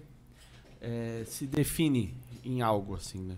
E é, e é o certo mesmo, né? Você, você fica muito limitado quando você se define, né? Você limi- limita muito o, o, o que você vai produzir. Eu não gosto nada da definição que algumas pessoas me dão de prog dark. Porque o meu som não tem nada de dark, velho. Não- Se eu ouvir meu som, não tem absolutamente nada eu, de dark. eu- eu- hoje, eu peguei, eu entrei no seu, no seu Instagram e tal. Aí eu peguei pra ver uns vídeos seus e tal. Eu falei, porra, som top, pra- top pra caralho, curti pra caralho. Mas, tipo, eu não achei que é um prog dark, que vocês- É. o pessoal fala, tá ligado? Não é prog dark, não Achei me... muito É psicodélico. igual o som Eu da Zenon, né? Não é um prog dark. É, eu tenho alguns sons lançados né? lá pela Zenon, mas eu não, não me limito. Eu poderia falar assim, ah não, lancei na Zenon, agora eu vou vestir a camisa porque eu tive essa oportunidade de entrar na label dos meus sonhos. Não que eu tenha entrado, assinado, eu lancei algumas tracks lá. Mas eu poderia falar, agora eu vou vestir a camisa da Zenon e vou... Eu não quero isso, velho. DJ Não- Producer Zeronesk, tá ligado? não tá quero ligado? essa tarimba, assim. Eu quero lançar na Zenon, mas se der na minha cabeça, eu vou lançar na Sync, se eles aceitarem. Se, se um dia eu tiver a fim de produzir um som mais comercial e eu estiver gostando e a Alien Records quiser, eu lanço lá também. Não tô nem aí, velho. É, Sim. são momentos, né? Tipo, se bater um momento ali, você fala, porra, bateu uma inspiração aqui, uma ideia da hora, vou produzir um da hora. Porra. Mas, em Acho que a, a de- arte tem essa, a, a liber- essa liberdade que a arte tem é o que deixa ela foda, né, velho? Mas em termos de posicionamento estratégico de mercado, não é uma boa estratégia fazer isso que eu faço. Eu faço isso porque eu me dou esse direito, porque quem paga meus boletos não Isso é bem é. resolvido. Não são as minhas gigs, as Sim. minhas ap- apresentações. Por isso eu posso me dar esse- essa liberdade. Sim. assim. Então, quem vive da música, eu acho que inevitavelmente você tem que trabalhar um posicionamento mais único, Sim, com certeza. que nem você Ter um falar, estilo pô, mais- Marambá é um cara que você já lembra do, tipo de som que ele faz. Você pô, fala Vegas, você lembra que você lembra ou Perception. Você sabe exatamente como é o som do Som, Perception, sim. não é cada som de um jeito, é Exatamente. exatamente ele tem o, o posicionamento dele ali bem certo. E, e eu acho que isso é bom. Eu não tenho muito cada música minha é de um jeito, porque eu me dou essa liberdade, assim. Pra mim, a, a produção, não que eu levo na brincadeira, não que eu não tenho seriedade, não que eu não tenho respeito, mas eu me dou a liberdade de produzir diferentes é, momentos, diferentes sentimentos. Sim. E é uma característica sua, né? Isso, isso te torna único também, tá ligado? Na parada. Acaba sendo, né? Entendeu? Tipo, é o que. É, a gente tá falando do High Prog, o Black Laser é um. Depois você escuta o Black Laser. Black Laser. Black Laser, é o caveira é com high tudo. prog? É High Prog. Os Tá meninos bom. bom, menino bom. Vou anotar aqui pra não escutar. Não, escuta, os meninos é gente fina, os meninos é gente fina. Tô brincando. Os meninos é gente fina, é. Não, mas é. É mas o- brasileiro? mas o- é, é. é. Ah, tá. É. Desculpa, gente. Não, não, os meninos é gente fina pra caramba e. Tipo assim, não, não é um estilo de som que eu gosto também, mas o deles, assim, é. É legal? É legal, eles animam a galera, assim, são bem energéticos, assim, tipo. É o 200 Caveira BPM? E o, E o Codux, é. Codux. Tem o Henrique Camacho também, por exemplo. Não sei se ele. Acho que ele não se define como nada, tá ligado? Mas, tipo, é um Eu nunca vi. som eu mais só ou vejo menos- foto dele assim no Instagram. Os Eu vejo que ele é bem tal. é bombado, mas. Sim, sim. É, que você vai pegar um Mubali. Mobalão? É, não é Forest, mano. Tá ligado? Tipo assim, é um som dele, tá ligado? É, é, é foda, entendeu? Como- não tem como definir a parada assim, tá ligado? Ah, nesse caso não, é. É, acho vários que- casos, Vários né? casos, é, vários casos. Mas acho que é, é, Sai trance fudido. Sim. O próprio, o próprio álbum do Vegas, tipo assim, ele, ele é um álbum de progressive, mas ele viaja em vários estilos de progressive no mesmo álbum, tá ligado? Tipo, mano, a primeira track é um, é um tipo de progressive. A quarta já é o, é o progressive também. Mas é um prog mais 140 e poucos, né? Assim, um prog mais acelerado, né? O do Vegas, É. você disse? É, acho, é, as- 140 pra cima, né? É, acho que nesse sim, álbum sim. não. Acho que nesse álbum não. Não? É que eu não, eu não, não vi. Ah, BPM sim. Vou ouvir, mas- vou ouvir. É, como com eu calma. falei, tipo, são vários tipos de progressive no mesmo álbum, tá ligado? Então, tipo, é. é- a, a música, ela tem essa parada, né? Ela não. Não dá pra você. A, a arte não dá pra você prender ela e definir ela como uma coisa só, tá ligado? Ela vai. Ela, de acordo com o artista, ela vai mudando, tá ligado? E dependendo do artista, ele faz mais de um tipo de arte diferente, tá ligado? Então. É, é a magia do negócio. né? É a magia. Vamos ler umas perguntinhas, diretor? É. Tá aqui. Ah, a primeira pergunta tem que ser do Rui aí. O Rui de lá de Portugal. Ah, já sei quem é. Porra! Ruizão. Ruizão. Pode ler, quer dizer? Rui de Portugal. É aluno, né? É aluno e ele já acompanhava o podcast também. Porra, Legal. eu achei muito legal, mano. Muito foda. Da hora. Mandou, mandou, mandou uns euros pra nós aí. foi o primeiro Rui. foi o primeiro cara a contribuir à vaquinha. Brabo. Valeu, Tá Rui. Tamo junto. Tem muito lá. aluno de Portugal, muito massa. É? Da Caraca, hora. mano, você mandou aquilo, eu achei que era o Paranormal Ataque. Não, é outro Rui. Ah, então... você É, falou Rui agora, eu falei, cara, é o Paranormal Ataque. Não, é outro Rui de Portugal. Ah, tá. Ele é seu aluno. Da hora. Podcast mais foda com o mestre Juliato. Uma nova geração de monstros do, Psy, do Psytrance está a surgir e grande parte tem uma pitada de Eduardo Juliato. Obrigado por Da tudo e abraço a todos de Portugal. Da Pô, hora. massa demais, velho. Satisfação total. Eu. Muita gente fala isso pra mim assim. Você tem noção de que é, tem muita gente que produz, que tem, tem a sua influência ali. E, e, de fato a gente não tem noção. Eu não tenho noção. Não tenho a menor noção. Eu nem consigo pensar nisso. Mas eu fico muito feliz de saber que tem tanta gente que aprende alguma coisa com, com meus conteúdos gratuitos e pagos e vídeos e lives e coisas e que de alguma forma influencia na vida dessas pessoas. Eu com todo o meu todo todo o meu jeito ranzinza e velho, é, mal-humorado às vezes, é, e poder influenciar e, cara, ensinar essa galera, ajudar de alguma forma, de alguma forma, com alguma técnica, com algum conceito, alguma Detalhe, coisinha. né, mano? É muito do caralho, assim. Que da hora. É, a gente. Porra, eu vou morrer feliz, assim. Eu sei Da que eu- quando eu morrer, eu vou falar, eu fiz um negócio legal na vida, assim. Sim. Minha Da vida foi legal, valeu a pena. E, e desbloqueia pra mim, por favor. Hum. E é da hora essa conexão, né, mano, que a música faz. Porque, tipo, ele já escutava o podcast, saca? Tipo, já trocava ideia comigo. mano. Quando eu fiquei sabendo que tinha um cara que, mano, falou que era fã do nosso trabalho, lá de Portugal, tá ligado? Que, mano, ele falou assim, ó, mano, é. Da hora que vocês botaram os episódios todos no Spotify, mano, que eu escuto tudo no trampo aqui, mas fico rachando o bico com vocês aqui no, no, no- no- trabalho, tá ligado? E aí quando eu botei lá na agenda que ia ter o Eduardo Juliato aqui, aí ele, pô, professor, tal, mano, que legal, vocês convidaram ele também, mano. Da hora. Ó, eu vou mandar um pix aí, já quero deixar uma pergunta, que aqui às vezes começa meio tarde, não consigo pegar ao vivo e tal, mas eu quero deixar uma pergunta aí, né? Falei, caralho, que da, hora, mano, que da hora, velho. Portugal, né? Muito foda. E eu falei pra ele, né? Tem uma vontade de ir na Boom, né? Um dia pra conhecer e tal. Ele falou, não, quando vocês vierem pra cá, a gente vai fazer um, um bem bolado aqui pra ter podcast com a galera de Portugal e tal. Eu falei, Porra, porra, louco, vai mano. ter então, o, mano. O boom foi a mudança de chave na minha vida, assim. Que eu fui em 2008. E foi lá que, que eu decidi que eu queria fazer isso pra, pra minha vida, que eu queria produzir aquele tipo de som que eu ouvi lá. E o boom, cara, foi, sabe, efeito borboleta? Sim. É, que dá aquele, aquela mudança na sua vida. Minha vida tava indo de um jeito até que um dia decidi conhecer o boom, tudo deu certo. O euro era barato, né, naquela época, é. o convite pro brasileiro era barato, era 80 euros na época, o euro acho que era dois e pouco, dois. Nossa, que sonho. Suavaço. Que sonho. É, que sonho. 160 reais o convite do boom. Meu Deus. Hoje é mais de, mais de um K, né? Mais, de mil Ah, reais, né? ó, se for 20 euros, já é Já 1.500 mais- reais. Já é uns 6 mil, já. E aí eu fui, cara, lá foi que virou tudo, assim. E aí tudo que acontece hoje começou lá. Essa é a verdade. Não, Muito foda. Todo o desdobramento que teve na minha vida até hoje começou lá no Boom, basicamente. Você já colou em bastante evento fora do Brasil? Eu fui no Boom no Osora, Porra, na Hungria. foda. É, foi, foi bem da hora. Os dois, assim, qual você curte? É, o Boom, né? É, cara, são festivais bem diferentes, Sim. assim. O Osora, o Boom é, é um festival que eu nunca vi nada igual, assim. É- ele é um festival muito, eu diria, mais sério, mais místico. Mais, cara, um pessoal mais sério, assim, eu diria.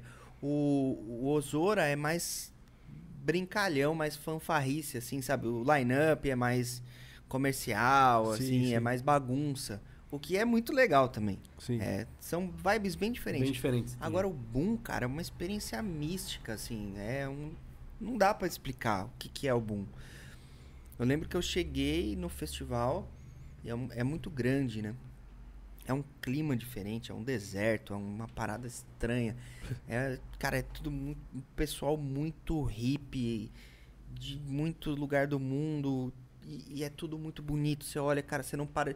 Você olha pra cá, tem uma decoração muito louca. Você olha pra cá, tem um- uma exposição do Alex Gray, de, dos quadros mais sinistros, psicodélicos.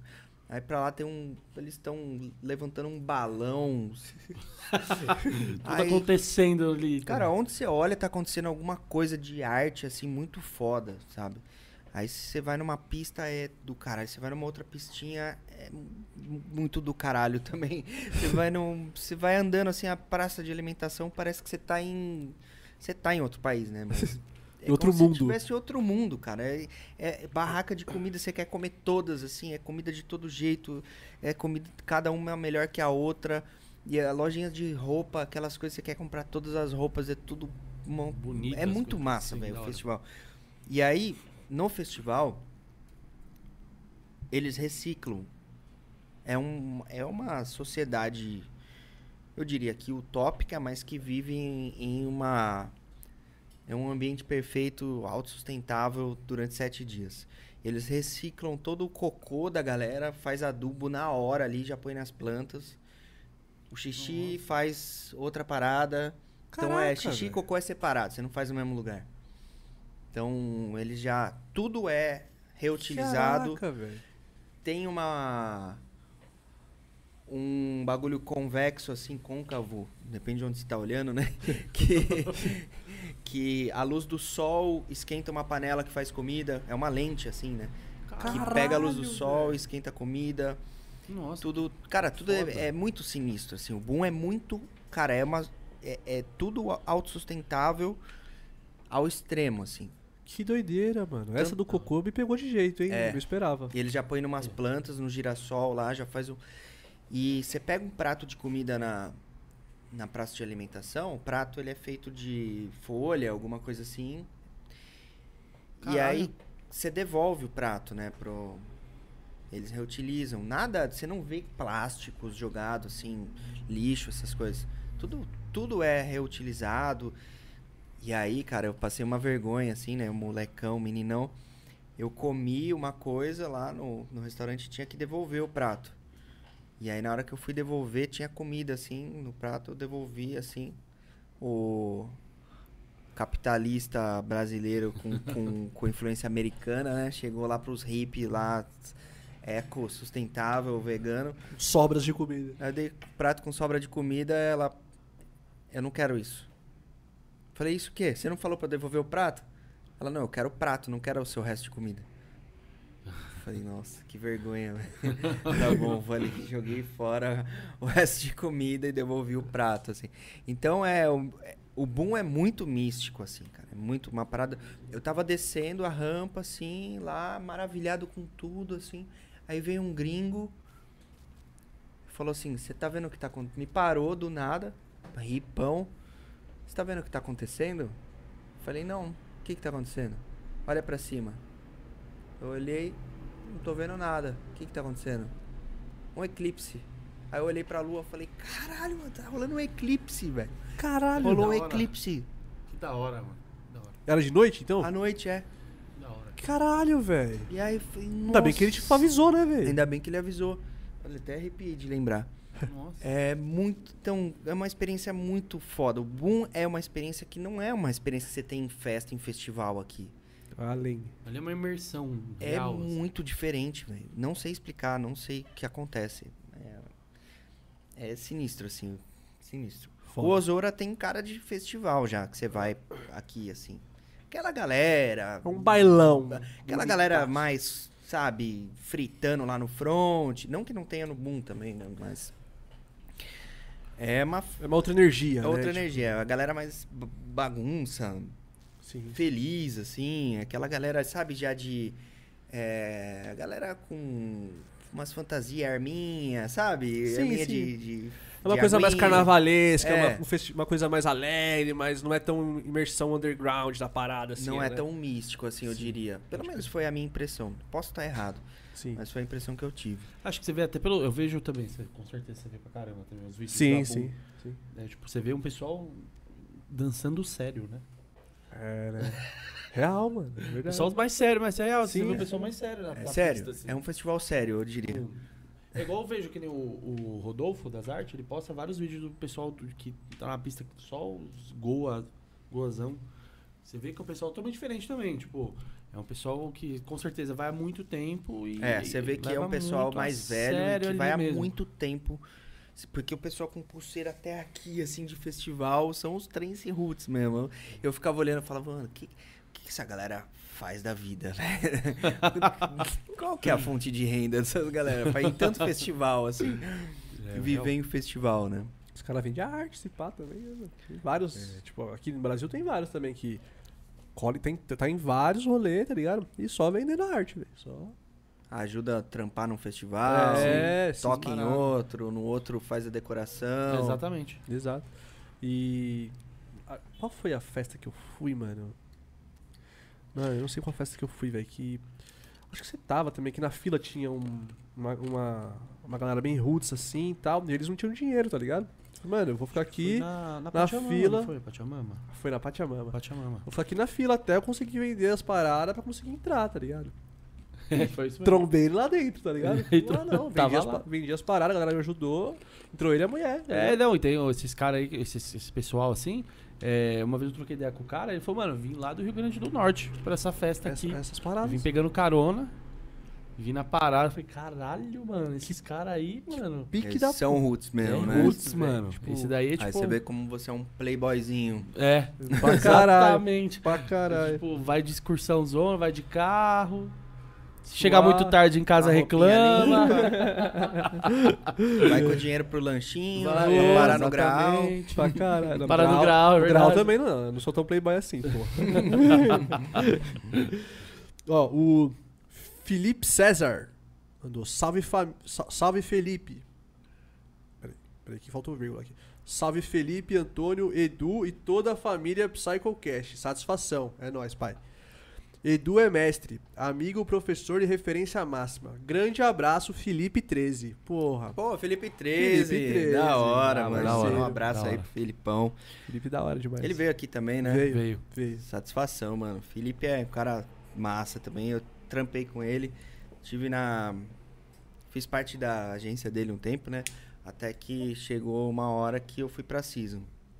Mas é um cara muito é, profissional, assim, no que ele faz. Tanto que o. Gosta, esse gosta do que faz também. É, hein? o Fractal Joe que tava conversando com ele, ele falou que entrou na 13 agora. Falei, cara, o Felipe é um cara que vai vai cuidar bem de você lá. Da eu hora, toquei algumas festas pela 13 e foi assim, tudo muito certinho, organizado, tudo tudo perfeito assim. Toquei Da uma hora. em Minas, que eu me lembro. E cara massa. Ô, Felipe, meu amigo, é. Quando você vier aqui, me traz outro boné da 13 Bookings, mano. Mano, o Felipe, meu, eu te o meu uma- caiu na, na, na camiseta, lama mano. lá na, na Polo. Fico o bonézão pra Polo. E não sei o que aconteceu lá, que tem uma hora que caiu mano, na lama, velho. Fudeu o boné Felipão, todo. quando você vier de novo, traz uma camiseta pra mim, porque. Que é muito louco, né? muito louco. É, mano. Ele, ele, mano, ele tem uma visão, tipo, da. é, o que eu mais achei da hora, assim, quando. Foi essa parte da, dos produtos, tá ligado? Além da, do, do booking e tudo mais, mas você vê que ele gosta muito do que faz por causa que, mano, porra, o boné que ele tinha me dado, tá ligado? Mano, porra, era o melhor boné que eu já tive, tá ligado? Porra, tá ligado? É, o material bem feito, tá ligado? Tipo, confortável pra caralho, mano. Então, tipo. E, e as camisetas, mano. As camisetas Pô, dele é muito muito, louco. louca. Tem Acho uma- que deve ter Tem alguma uma aí. blusa aí, né? É, tem uma blusa aí. Muito louca também. Mano, e tipo, aí você vê que ele, ele tem uma dedicação muito foda no bagulho, tá ligado? E quer fazer bonito, quer fazer bem feito, tá ligado? Porra, Da Filipão. Vai voltar aí também, tem que voltar aí também. Da hora. Você quer ler aí? Oi?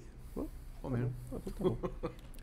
Grande James! Ele, Grinder Music! temos um Nili. Ah, Porra, Grindr. Temos um Nelly. Temos o um Grindr Nick, também? O Grinder. Gente boaça. Eu Gente conheci boa. ele no fim de semana da Hidra. É, na Hidra. semana- É, na Hidra. É, Foi fim de semana passado? Não, retrasado. passado. Passado? É, não. Retrasado. Retrasado. Retrasado, retrasado.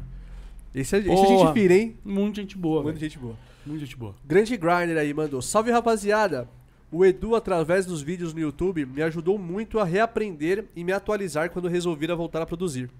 Sou grato pelas aulas e recomendo a todos a PME. Professor é foda.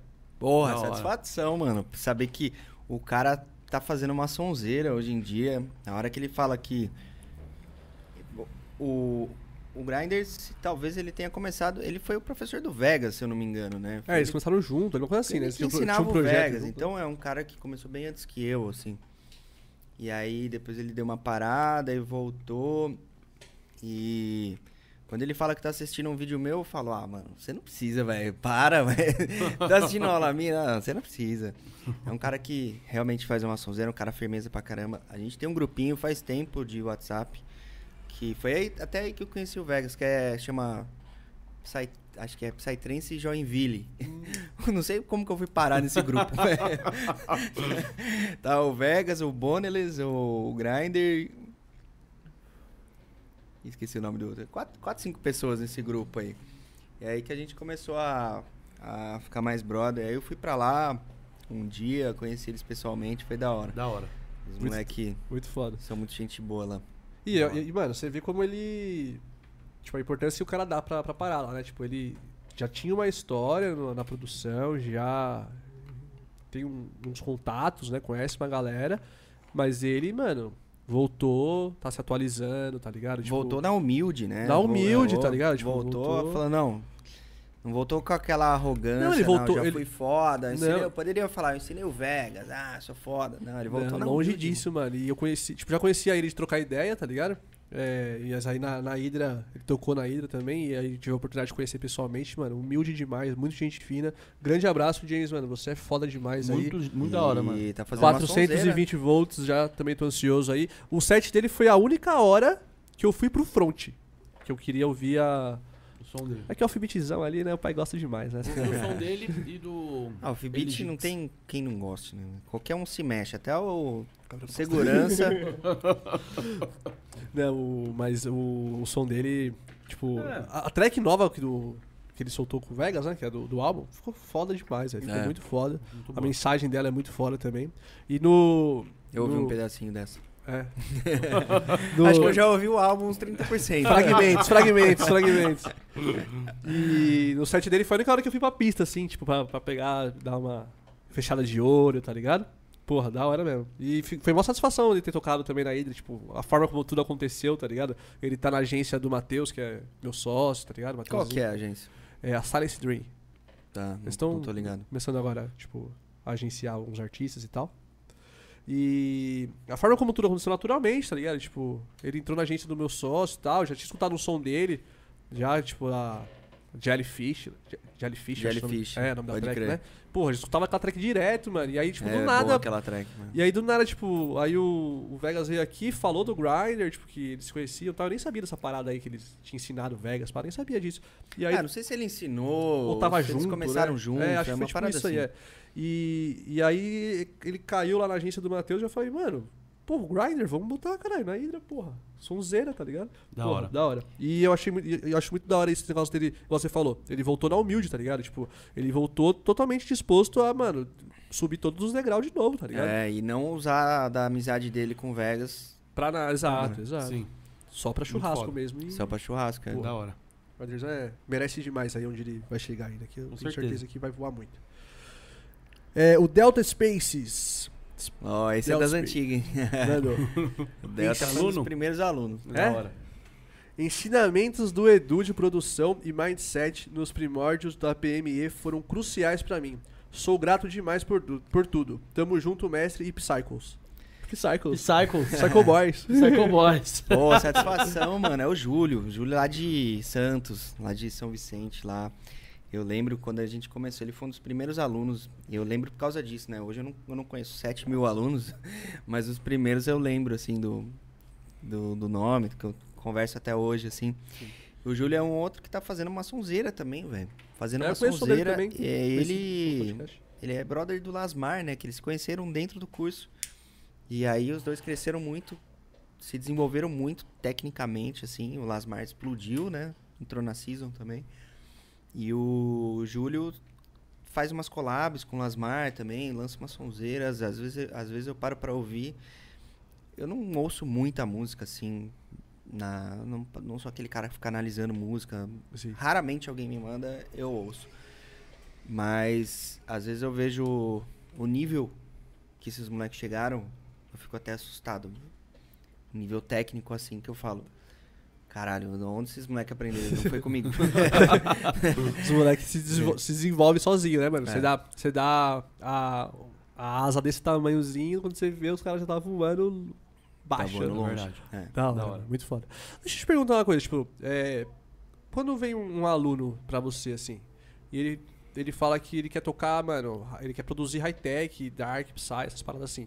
É, você consegue aprofundar nessa, nessa, nessa parte, assim, ou você, tipo, dá um, ensino básico pra ele, ou pra ele Assim, poder... É, depende muito do. Como eu falei, eu tenho muitos cursos, né? Ah, sim. É, depende muito do estágio do aluno. Se você é iniciante, eu acho que você tem que gastar toda a sua energia estudando fundamentos, fundamentos de áudio, o seu software de produção, ritmo, teoria musical, é, instrumentação, sound design, mixagem, composição, saber criar melodia, saber criar harmonia, saber criar uma progressão de acordes, saber criar uma conversa de synths, um arpejo, um baixo, um kick. Isso é a mesma coisa, é a, a mesma estrutura para qualquer gênero. Então, melodia é melodia no sertanejo, no, no Sim. rock, é sempre a mesma coisa, é a mesma escala, é tudo. Então, esse cara que está começando, ele tem que gastar toda a energia dele estudando essa base, esses fundamentos. Agora, o cara que já, já estudou um pouco disso, já domina um pouco disso, aí é hora de estudar, de desenvolver habilidades mais especializadas. É a mesma coisa, você faz uma faculdade, Estados Unidos é assim, você faz uma faculdade de três anos geral zona, depois você faz a especialização. Então, o cara, por exemplo, entra no PME Club, que é o nosso curso mais completo, assim, que vai do começo até. É como se fosse uma universidade mesmo. Lá dentro não tem o curso especificamente de high-tech, mas vai ter. Lá, então ele vai fazer toda uma jornada, ele vai passar por várias fases. Então, fase inicial é fazer uma trackzinha meio tosca, pegar manha com software de produção, depois ele vai aprender sound design, depois ele vai aprender teoria musical, depois ele vai aprender é, composição, ritmo, então tem toda uma estrutura. Depois disso, mixagem e tal, depois disso ele começa a se especializar nos gêneros. Então tem curso de tech house, curso de melodic techno, curso de tudo dentro dessa mesma plataforma. Curso de psytrance, curso de prog trance, de offbeat, offbeat que os caras definiram como uma vertente que eu não acho que é, né? É só um ritmo pra mim, mas tudo bem. Mas tem lá o curso de offbeat porque a galera quer. É, tem, tem vários, tem Dark Psycore. Tem o, ma- o que mais que se aproxima é a Psycore dessa, dessa linhagem. Ah, tem uns Hum. corezão. Tem, mas eu. É, eu não sei produzir high-tech. Não, não vou produzir um curso disso que eu não. Eu não me dou esse. Acho que. Não que eu não consiga. Se eu pegar pra produzir, eu acho que eu vou conseguir, mas Sim, sim. prefiro que alguém que seja produtor produza um curso lá pra nossa plataforma. Então, tá o convite aí. Se alguém quiser, tá feito. Inclusive, já, já fiz pra muita gente. Dark, high-tech, e já falei com muita gente é, para fazer conteúdo lá pra gente, mas acabou que não vingou ainda. Vai vingar. Deixa eu ler. Acho que tem só mais uma. É do Renan Mendes Cardoso. Juliato, quais, quais suas referências na música em geral e pra produzir? Abraços, galera. E vamos ajudar na vaquinha. Ajuda aí que o PC É, novo vai galera. cantar aí. Ajudar na vaquinha pra ter mais podcast aí, pô. É, pô. Porra. Aumentar o volume aí. Diretor, coloca o link da vaquinha aí. Pra gente bater a meta. Eu cheguei num, num momento da minha vida que, curiosamente, eu não ouço muita música eletrônica. É raro eu parar pra ouvir alguma coisa assim. Minhas grandes referências de hoje são aquelas do passado. Uhum. Mercaba, Grouch, é, Tá ground é foda demais. né? é, Tetramath, Shadow FX, essa galera da Xenon, muitos deles. Eu o que eu mais ouço hoje assim no carro é Melodic Techno. Eu gosto muito do da galera da Afterlife, é, Stefan Joke, é, Inelea, é, Theo Lovaz, Até os art bat, os mais comercialzinhos assim. Eu acho muito do caralho essa galera do Melodic Techno. Eu acho muito. É, sabe quando você. Não sei, cara. Você vai ficando velho, você vai gostando mais dos timbres analógicos, assim, umas coisas mais. Eu tenho gostado mais disso ultimamente, assim. Mas. Nada. É, é raro alguma coisa me surpreender. Por que, que eu, eu acho que eu tô buscando esse tipo de som, assim? Porque no trance eu já ouvi tanta coisa que é raro alguma coisa me falar, porra, que legal, velho. Esse som realmente me, me pegou, quero ouvir muito, assim. Eu ouço, eu falo, bom, bom pra caralho, bem produzido pra caralho, mas não é algo que eu quero ficar ouvindo no meu dia inteiro, assim, Sim, sim. o dia inteiro. Então, o que, que eu ouço muito no meu dia a dia? Chill out, no- durante o dia, assim. É, música de background, assim, porque eu trabalho muito escrevendo, produzindo é, é, conteúdo tal, pensando em coisas, escrevendo e-book, escrevendo coisa. Então eu tenho sempre música pra me concentrar. O que eu ouço quando eu tô é, fazendo um churrasco, assim, eu gosto um pouco mais de rap, eu gosto de funk antigo, assim, tipo. é, Funk, funk, funk, não funk. sim, entendi. É, O old funk lá. é, funk, funk original. Sim.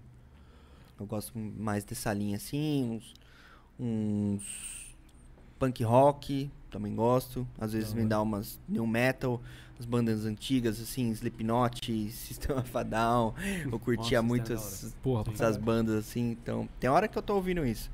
Tem hora que eu tô ouvindo música clássica. Às vezes é, Bate ali. É. esses tempos a gente. A Pri tá fazendo uma formação de terapeuta, né?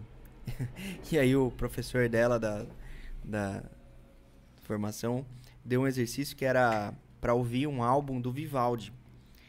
De música clássica, sei lá, deve ser de 1800 e pouco, essa porra, 1700 e pouco. E o álbum se chama Quatro Estações.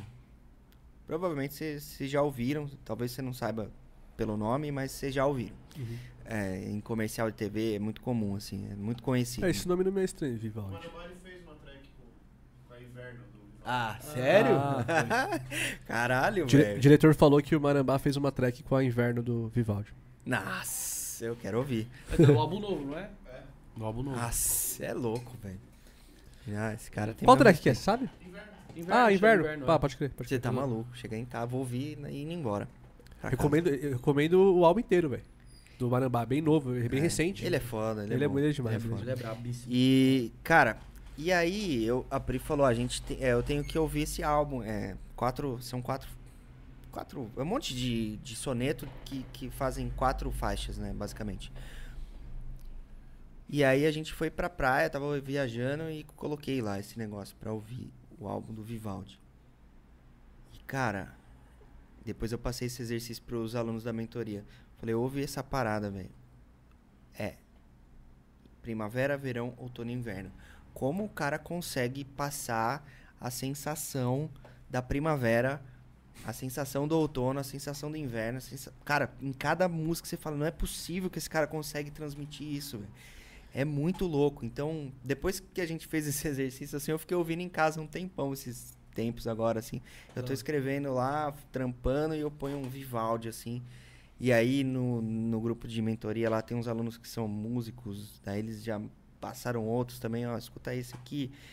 E você começa a voltar na história, assim, tem muita coisa boa, velho. tem. Tem. muita coisa que você fala, meu Deus, isso é, isso é, é sobrenatural. O que esses caras faziam em 1700 e pouco é bizarro, assim, cara. Como o cara conseguiu compor uma parada dessa? Não tem cabimento. Puta, imagina, mano. Ouve, Eu vou, vou ouvir, vou ouve ouvir. isso, deixa o, o exercício pra todos aí. É, quatro estações, tem no Spotify, tem no YouTube. Ouve essa parada e tenta, um. tenta sentir o que ele passa na primavera, no verão, no outono, no inverno. Porra, vou fazer esse, esse É experimento sinistro, aí também. Acho que todo produtor de música eletrônica deveria ouvir, Ouvir. uma vez isso e prestar atenção, ver que, qual é Da que é. Foda, Da hora. foda. Então fica aí, Renan, também. cara. Já fica uma sugestão boa aí pra você, depois do, do podcast aí, escutar pra vocês entenderem melhor aí também. E serve pra todos os alunos aí também, né? Da PME aí. Que deve ter passado também esse papo pra eles já, isso aí também. Eu passei pros da mentoria do Hitmakers. É? Da hora. E o Renan Mendes mandou mais uma aqui. É, brigadão aí, Renan, você é brabo. Juliato, você acha que tem a possibilidade do prog igual dos anos 2000, 2010, estilo Leash, Flow Job, Freak, Hum. voltar ao main stage igual, igual antigamente? Olha, cara, eu, eu prometo pra você que se isso acontecer, você vai ver o Juliato voltar pras festas e dar cambalhota na frente da caixa esquerda, na lama. Você pode ter certeza que você vai me ver fazer isso, mas eu não tenho essa esperança. Pode ser que volte uma tendência. Eu tô produzindo uma track agora. Eu fui convidado a lançar uma, um- uma track num VA. é, e esse VA vai ser só de prog old school. A, a exigência era essa. Então eu tô fazendo um som muito nessa pegada de 2008, 2006, assim. E tá, cara, eu tô curtindo demais. Eu nunca curti tanto fazer uma track como eu tô curtindo essa. Porque pela primeira vez eu tô fazendo algo que é o que eu mais gosto mesmo de ouvir. Sem pensar em nada, assim. Eu sempre faço, mas essa tá mais. E, e é esse VA de old school que vai sair. Essa track, pô, tô, eu tô adorando fazer ela. Tá, tá ficando bem com essa pegada frack list, essa galera das antigas assim. Mas eu não tenho essa esperança. Eu não tenho porque a cena ela não volta pra trás. Ela vai andando, ela vai evoluindo. Pode ser que essa tendência volte aquele prog mais sexy, mais sério, menos apelativo, BPMs mais baixos, 135, 134, sonzinho mais fechado, mais limpinho, mais sério, mais introspectivo. Pode ser que essa tendência volte um pouco, mas com uma roupagem, uma estética mais moderna. O som que passou nunca mais volta. Tipo, pode voltar, sei lá, o Goa deu uma sumida, mas vai voltar agora o Goa, mas não vai ser o Goa que era antes, vai ser um outro Goa. Sim. Vai ser ele, vai. As coisas são cíclicas, assim. O minimal sumiu. Antes era muito minimal, minimal, minimal. Ah, minimal sumiu. Minimal techno. Aí de repente ele volta, mas não com a mesma cara. Volta com outra cara. Sim. O hard techno não tem mais. Mas daqui a pouco volta. É igual você falou, as coisas são cíclicas, né, cara? É. Não tem, tem jeito. E. Mas se depender de mim, Esses tempos eu parei pra ouvir, pra, eu parei pra ouvir Ace de Tecno. Puta, muito louco, mano. 303, né? Tipo, É. Eu, eu- eu- comecei a ouvir Tem que o, muito o trance Nel e o Paulinho. disso, né? É. O, Ne- o Paulinho da, da Cosmic Crew faz uns rolezinhos. Já fez um rolezinho de, de Ace de Tecno. Porra, muito louco. Muito louco, É, muito louco. vou pegar pra escutar assim. Porra, muito louco, muito louco. Tem, umas, tem uma pegada bem. É bem psicodélico, assim. trance Da hora. antigo, assim, né? Tipo um trance anos 90. É. Mano, muito louco, eu achei muito louco. Eu não conheço nenhum artista, mas eu coloquei lá no YouTube. Ace de Tecno. Aí eu fui, tá ligado? É Fala- psicodélico. Falar no Paulinho, é, quer dizer então que a filha dela- dele foi concebida No Chalé 2? no Chalé 2 do Santa Helena. Foi. Curiosidades do Santa Helena. As curiosidades da tele. Tá certo. Abraço pro Chimotão aí, pro Paulinho também. É, e só pra complementar também o que o Renan tinha perguntado sobre o que você tem escutado, daqui seis meses, que esse cara vai escutar de galinha pintadinha é Ah, brincadeira. Vai ser. É brincadeira. Galinha pintadinha e. E Peppa Pig. Vai ser VA, Galinha Pintadinha, volume 2. Vai ser isso aí, velho. Cara, é um bagulho que é, eu tenho eu tenho pavor de é muito louco falar isso, porque eu mexo com música eletrônica, é, é muito contraditório. Mas eu tenho pavor de qualquer tipo de apito, qualquer tipo de coisa que fica to... se, o- se o seu alarme do seu relógio estiver tocando e você não desligar, cara, eu vou ficar muito irritado, sabe? Esse, esse tipo de coisa assim, alarme de carro tocando lá embaixo. Som repetitivo, assim, É, tipo. É, isso Alarme, coisa que. É, brinquedinho de criança, eu falo, eu já sempre brinco na família, eu falo, ó, vocês vão dar brinquedo pra minha filha, é tudo sem som, hein? Você usa Não, não vem nada com som, não, eu não quero som. Fui comprar uns brinquedinhos pro meu Se cachorro. você vai lá e tira, tá ligado? tem também, né? Fui, fui brincar pro, pro Max e tem também, né? Tem uns, uns brinquedinhos com barulho. Eu falei, nem ferrando. Nem fuderam. Nem ferrando, mano. Nem ferrando, porque ele vai ficar buzinando minha orelha dur- dormindo, tá ligado? É, Também curto, falar, não. mas eu não sei como não sua muito, não. filha vai te aguentar, você é muito ranzinza, velho. eu falo, eu sei, mas com ela acho que eu vou aprender a ser menos. Acho que ela vai me ensinar a ser menos ranzinza. Mas é uma coisa de, de natureza minha, cara, de... Eu trabalho, e é curioso, né? Porque eu trabalho o dia inteiro fazendo tum, tum, tum, tum, ouvindo o mesmo kick ali, arrumando aquele dia inteiro ali, tum, tum, tum, tum, tum, tum, tum, tum, tum. E aí se tem um barulhinho de um, às vezes o, o relógio da Pri tá, tá despertando lá, sei lá, tá tocando. Eu olho pra ela e falo, mano, você não tá vendo? O quê? Porra, Seu alarme lá, mano. Liga essa porra, velho. Ela "Ah, nem tinha visto. Falou, como que você não tinha visto, mano? Eu, O bagulho está literalmente gritando pra você, tá ligado? eu, eu perco a linha assim também, mas é com outra coisa. Barulho de pessoa mastigando. É. Nossa Só o Gabriel, desde que eu, desde que eu conheci Uma vez eu ele. quase agredi o Antônio. come- Juro por comendo uma Deus. pizza? Lá na sua casa, quando eu morava com você. Não, mas ali já era o reflexo da nossa relação que tava. Hum, Você já não talvez. aguentava nem mais. Mano, teve uma época da nossa vida que a gente morava junto e trabalhava junto na mesma empresa, tá ligado? No mesmo No horário, mesmo no horário. local, assim. é, a gente ia Nossa, trabalhar quadrado, junto e Não, uma voltava amizade junto. que dure desse jeito. Nossa. né? É, entendeu? Aí a gente conseguiu, foi uns 7, 8 meses, né? Morar junto, assim. E aí, no, final, a gente já queria se matar já. É. Aí ele, Nossa, Fui só embora. consegue- Aí ele foi embora. Fui embora. Com a mulher já é difícil, velho. É, então, Mano. imagina, sem comer, nem- mano, porra. Sem comer. Não, pior que a gente dormia no mesmo quarto, mesmo quarto. E era Nossa. tipo assim, ele dormia na cama de cima e eu dormia na cama de baixo que puxava, tá ligado? Era isso. Caralho, velho. Porra. Mas era legal assistir Naruto junto, porra. Era da hora, porra. pelo menos. é. Pelo menos alguma coisa era legal. Ah, no, não, mas começo, no começo era legal. Era da da hora. É, Depois foi ficando, Depois foi ficando isso. né? É, o pior, o, o que fudeu tudo era trabalhar junto também. É, o trabalho Porra. junto era foda. Tá ligado? Nossa, é louco, velho. Só não vi o Gabriel quando ia cagar, mijar e tomar banho, tá ligado? Fora isso, ele tava sempre lá. E aí de fim de semana, rolê junto. Também, tudo isso. Vai dar rolê junto. É isso aí. Uma relação mesmo, um É, uma relacionamento. a gente relação namorou, caralho, por oito meses, A gente mano. namorou que por oito doideira. Doideira. Foi casado por oito meses, né? É, cara. Não tem psicólogo que resolva. Não, isso daí não. Isso daí terapia, terapia não resolve, É não. melhor se aumentar pra duas vezes na semana já, mano. É, sim, sim. Todo dia, tá ligado? Hum. É, quero agradecer demais a todo mundo que mandou. Não chegou mais nada, não, né, diretor? Se quiser mandar uma, alguma mensagem, alguma coisa, antes da gente concluir aqui, agora é a hora, então já manda aí. É, parece que não chegou mais nada. Quero reforçar a parada da vaquinha, tá bom? Por que, que a gente tá fazendo a vaquinha? Porque o computador do diretor é, tá apresentando alguns probleminhas aí devido ao leve trás, leve trás. Hoje é o episódio 76. Então já foram 76 vezes aqui que o PC foi, voltou, foi, voltou. Esse computador que a gente usa pra fazer a- o podcast, ele usa pra fazer a produção musical, que o, o diretor também é, é Ah, é produtor, produtor também. exato.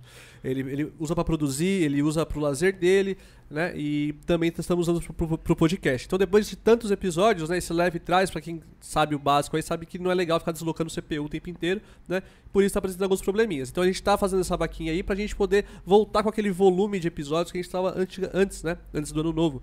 Que eram três por semana e tal. A gente tá fazendo agora um, dois por semana por causa disso, tá bom, gente? Pra não ter problema, pra gente conseguir entregar um conteúdo legal pra vocês, não ficar caindo, igual já aconteceu antes. Beleza? Então, por isso a vaquinha, o diretor vai colocar aí no, no, no chat o link da vaquinha. Vocês ajudam a gente com qualquer valor, um real, 50 centavos, dois reais, cinco reais.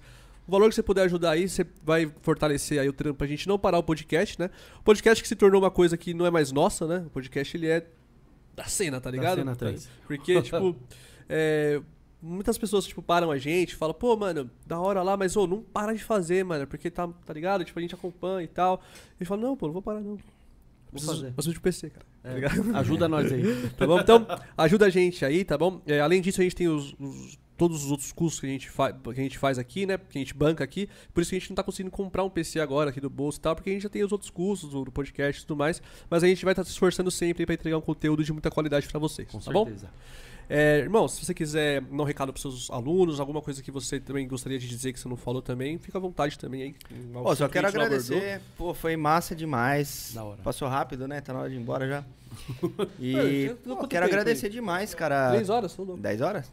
Já passaram três Já horas? passou três horas já. Caramba, por isso que os caras ficam em podcast ma- maratonando. É, né? entendeu? Fala, por que esses caras ficam. Passa rapidinho, né? É, Pô, inclusive, me perguntaram também por que a gente deu uma reduzida no, no, no- no tempo do podcast, né? Que é, tem podcast que a gente tinha 6, 7, né? E agora a gente tá pegando essas 3, 3 horas e meia, assim. Caralho, passou muito rápido, velho. Passa muito rápido. Mas é por, a resposta é Você vai por causa do PC. ideia. Porque depois de 3 horas a gente já começa a dar uma esquentada. Vai, né? Então, só quero agradecer todo mundo que me acompanha aí nas redes sociais, todo mundo que colou aí, galera que investiu o seu tempo aí assistindo as nossas ideias malucas aqui.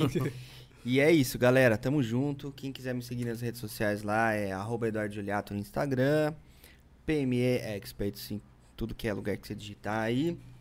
E é isso.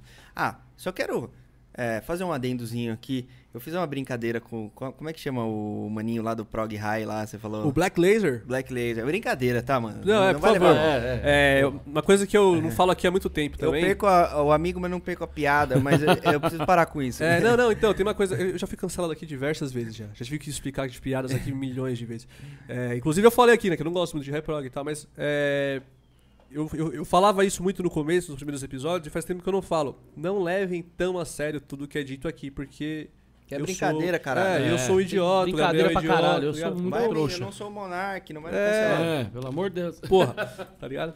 É, mas o Black Laser, os meninos, o Kodux e o Caveira são gente fina demais e. Não, eu só fiz a Estão em brincadeira casa. porque eu, não- eu achei que fosse gringo.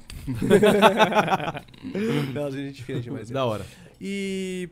que- é, como é que tá suas turmas lá agora? Você tá. Tem o. Como é que é o nome que você falou agora há pouco? Do. Mentoria? Não, não, mas Ó. tem um, tem um nome, né? PME Club tá sempre aberto. É, uma mensalidade você paga igual a Netflix. Ah, legal. Você paga por mês enquanto tá usando. Não tá usando, não paga mais. Então é bem assim. E lá tem mais de 30 cursos dentro do PME Club. Da hora. Aí tem a mentoria Hitmakers, que é o mais turbo, eu diria. E vai sair uma outra mentoria específica de mixagem agora, que é o Audio Mix Pro. Nem deveria estar falando ainda, né?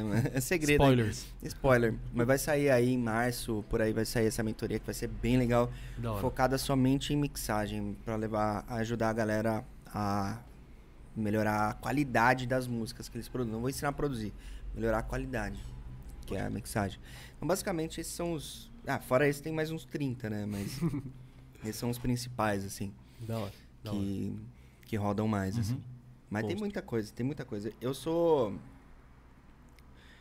workaholic, eu sou hiper produtivo em casa, assim, quando eu tô trabalhando.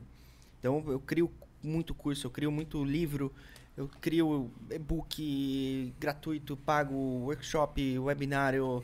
eu, cara, eu crio muita coisa, crio muita coisa. Mesmo. Eu sou muito, muito workaholic. É até demais. Eu trato isso na terapia também. Porque eu entro no estúdio 8 da manhã e saio 10 da noite, assim. Porque primeiro eu gosto do que eu tô fazendo. E segundo, sei lá, velho, eu sou retardado mesmo. Eu quero trabalhar o tempo inteiro. Não paro de trabalhar. Da hora, tá ligado? Tipo, você, É. mano, você se sente completo ali na parada, velho. Porra, você tá trabalhando, não tem. Porra, Eu maravilhoso, tá gravo ligado? aula, eu ponho caixinha de pergunta no Instagram, eu fico lá, e quando eu vou ver, deu 10 da noite, eu falo, cara, igual aqui, passou rapidão. Rapidaço. Caralho, não fiz nada, não fui na academia de novo, que merda. Imagina. E, Você e é isso. foda. então eu fico produzindo muito curso, tem muito curso, muito curso, muito curso. Muito conteúdo lá pra galera. Hora. Nossa, no YouTube tem mais de 200 aulas. Esses dias, esses dias não, faz muito tempo que eu parei pra contar entre aulas gratuitas e pagas, faz muito tempo. Faz- acho que faz uns dois anos que eu parei pra contar. Eu tinha parei de contar em mil aulas louco. que eu tinha Nossa gravado. Caralho, velho. Parei, eu parei de contar aulas pagas que estão no Vimeo é, e as gratuitas que estão no YouTube. Eu tinha parado em mil. Hoje deve estar em 1.500, sei lá. Caralho, 1.500 cara. Realmente. Nossa senhora, é muita coisa. Terapeuta, galera. É muita aula, velho. é Muita aula. Mano, doideira, doideira. Então. Mas, mano, é, pra você aí que quer aprender, porra, prato cheio aí, vocês. é, seja intermediário, não sabe nada, vá lá no YouTube, entre em contato aí com, com o Eduardo Juliato pra, você aprender, pra você aperfeiçoar aí as suas técnicas, porque conteúdo tem pra caralho, tá ligado? Tem, tem, tem muito. Não tem como E- falar que não aprendeu porque ah, Não tinha tem muita conteúdo. não tinha muita coisa e tal. Se é você tiver na dúvida, entra em qualquer página do meu site, pmeexperts.com.br. Qualquer página vai ter um botãozinho de WhatsApp. É só clicar lá que a gente te ajuda a escolher o melhor curso. Da hora. Boa. Muito da hora, muito da hora. Que é Não. muito coisa que confunde mesmo. Sim, sim. Eu quero te agradecer demais pela presença aí, você veio de longe pra caramba também, aí. muito. Porra, conversa muito, Satisfação muito, total. muito da É hora. rápido, mano. Passa rápido, né? Passou muito rápido. E quando você quiser voltar aqui, mano, as portas vão estar sempre abertas. Se você quiser Irado. apresentar um curso novo, esse de mixagem que você falou, você vir aí trocar uma ideia, a gente vem você e mais alguém também pra gente Se quiser fazer vir com uma. alguém. É, Pô, irado, mano. ligado? Satisfação. Obrigado Portas pelo estão sempre aí. abertas aí. Tamo junto pra É caralho, nóis. tá bom? É. Valeu, galera. Quero agradecer muito a todo mundo que assistiu a mais um PsychoCast. Esse foi o episódio número 76. É, dizer que agradeço muito aí todo mundo que acompanha, todo mundo que manda mensagem.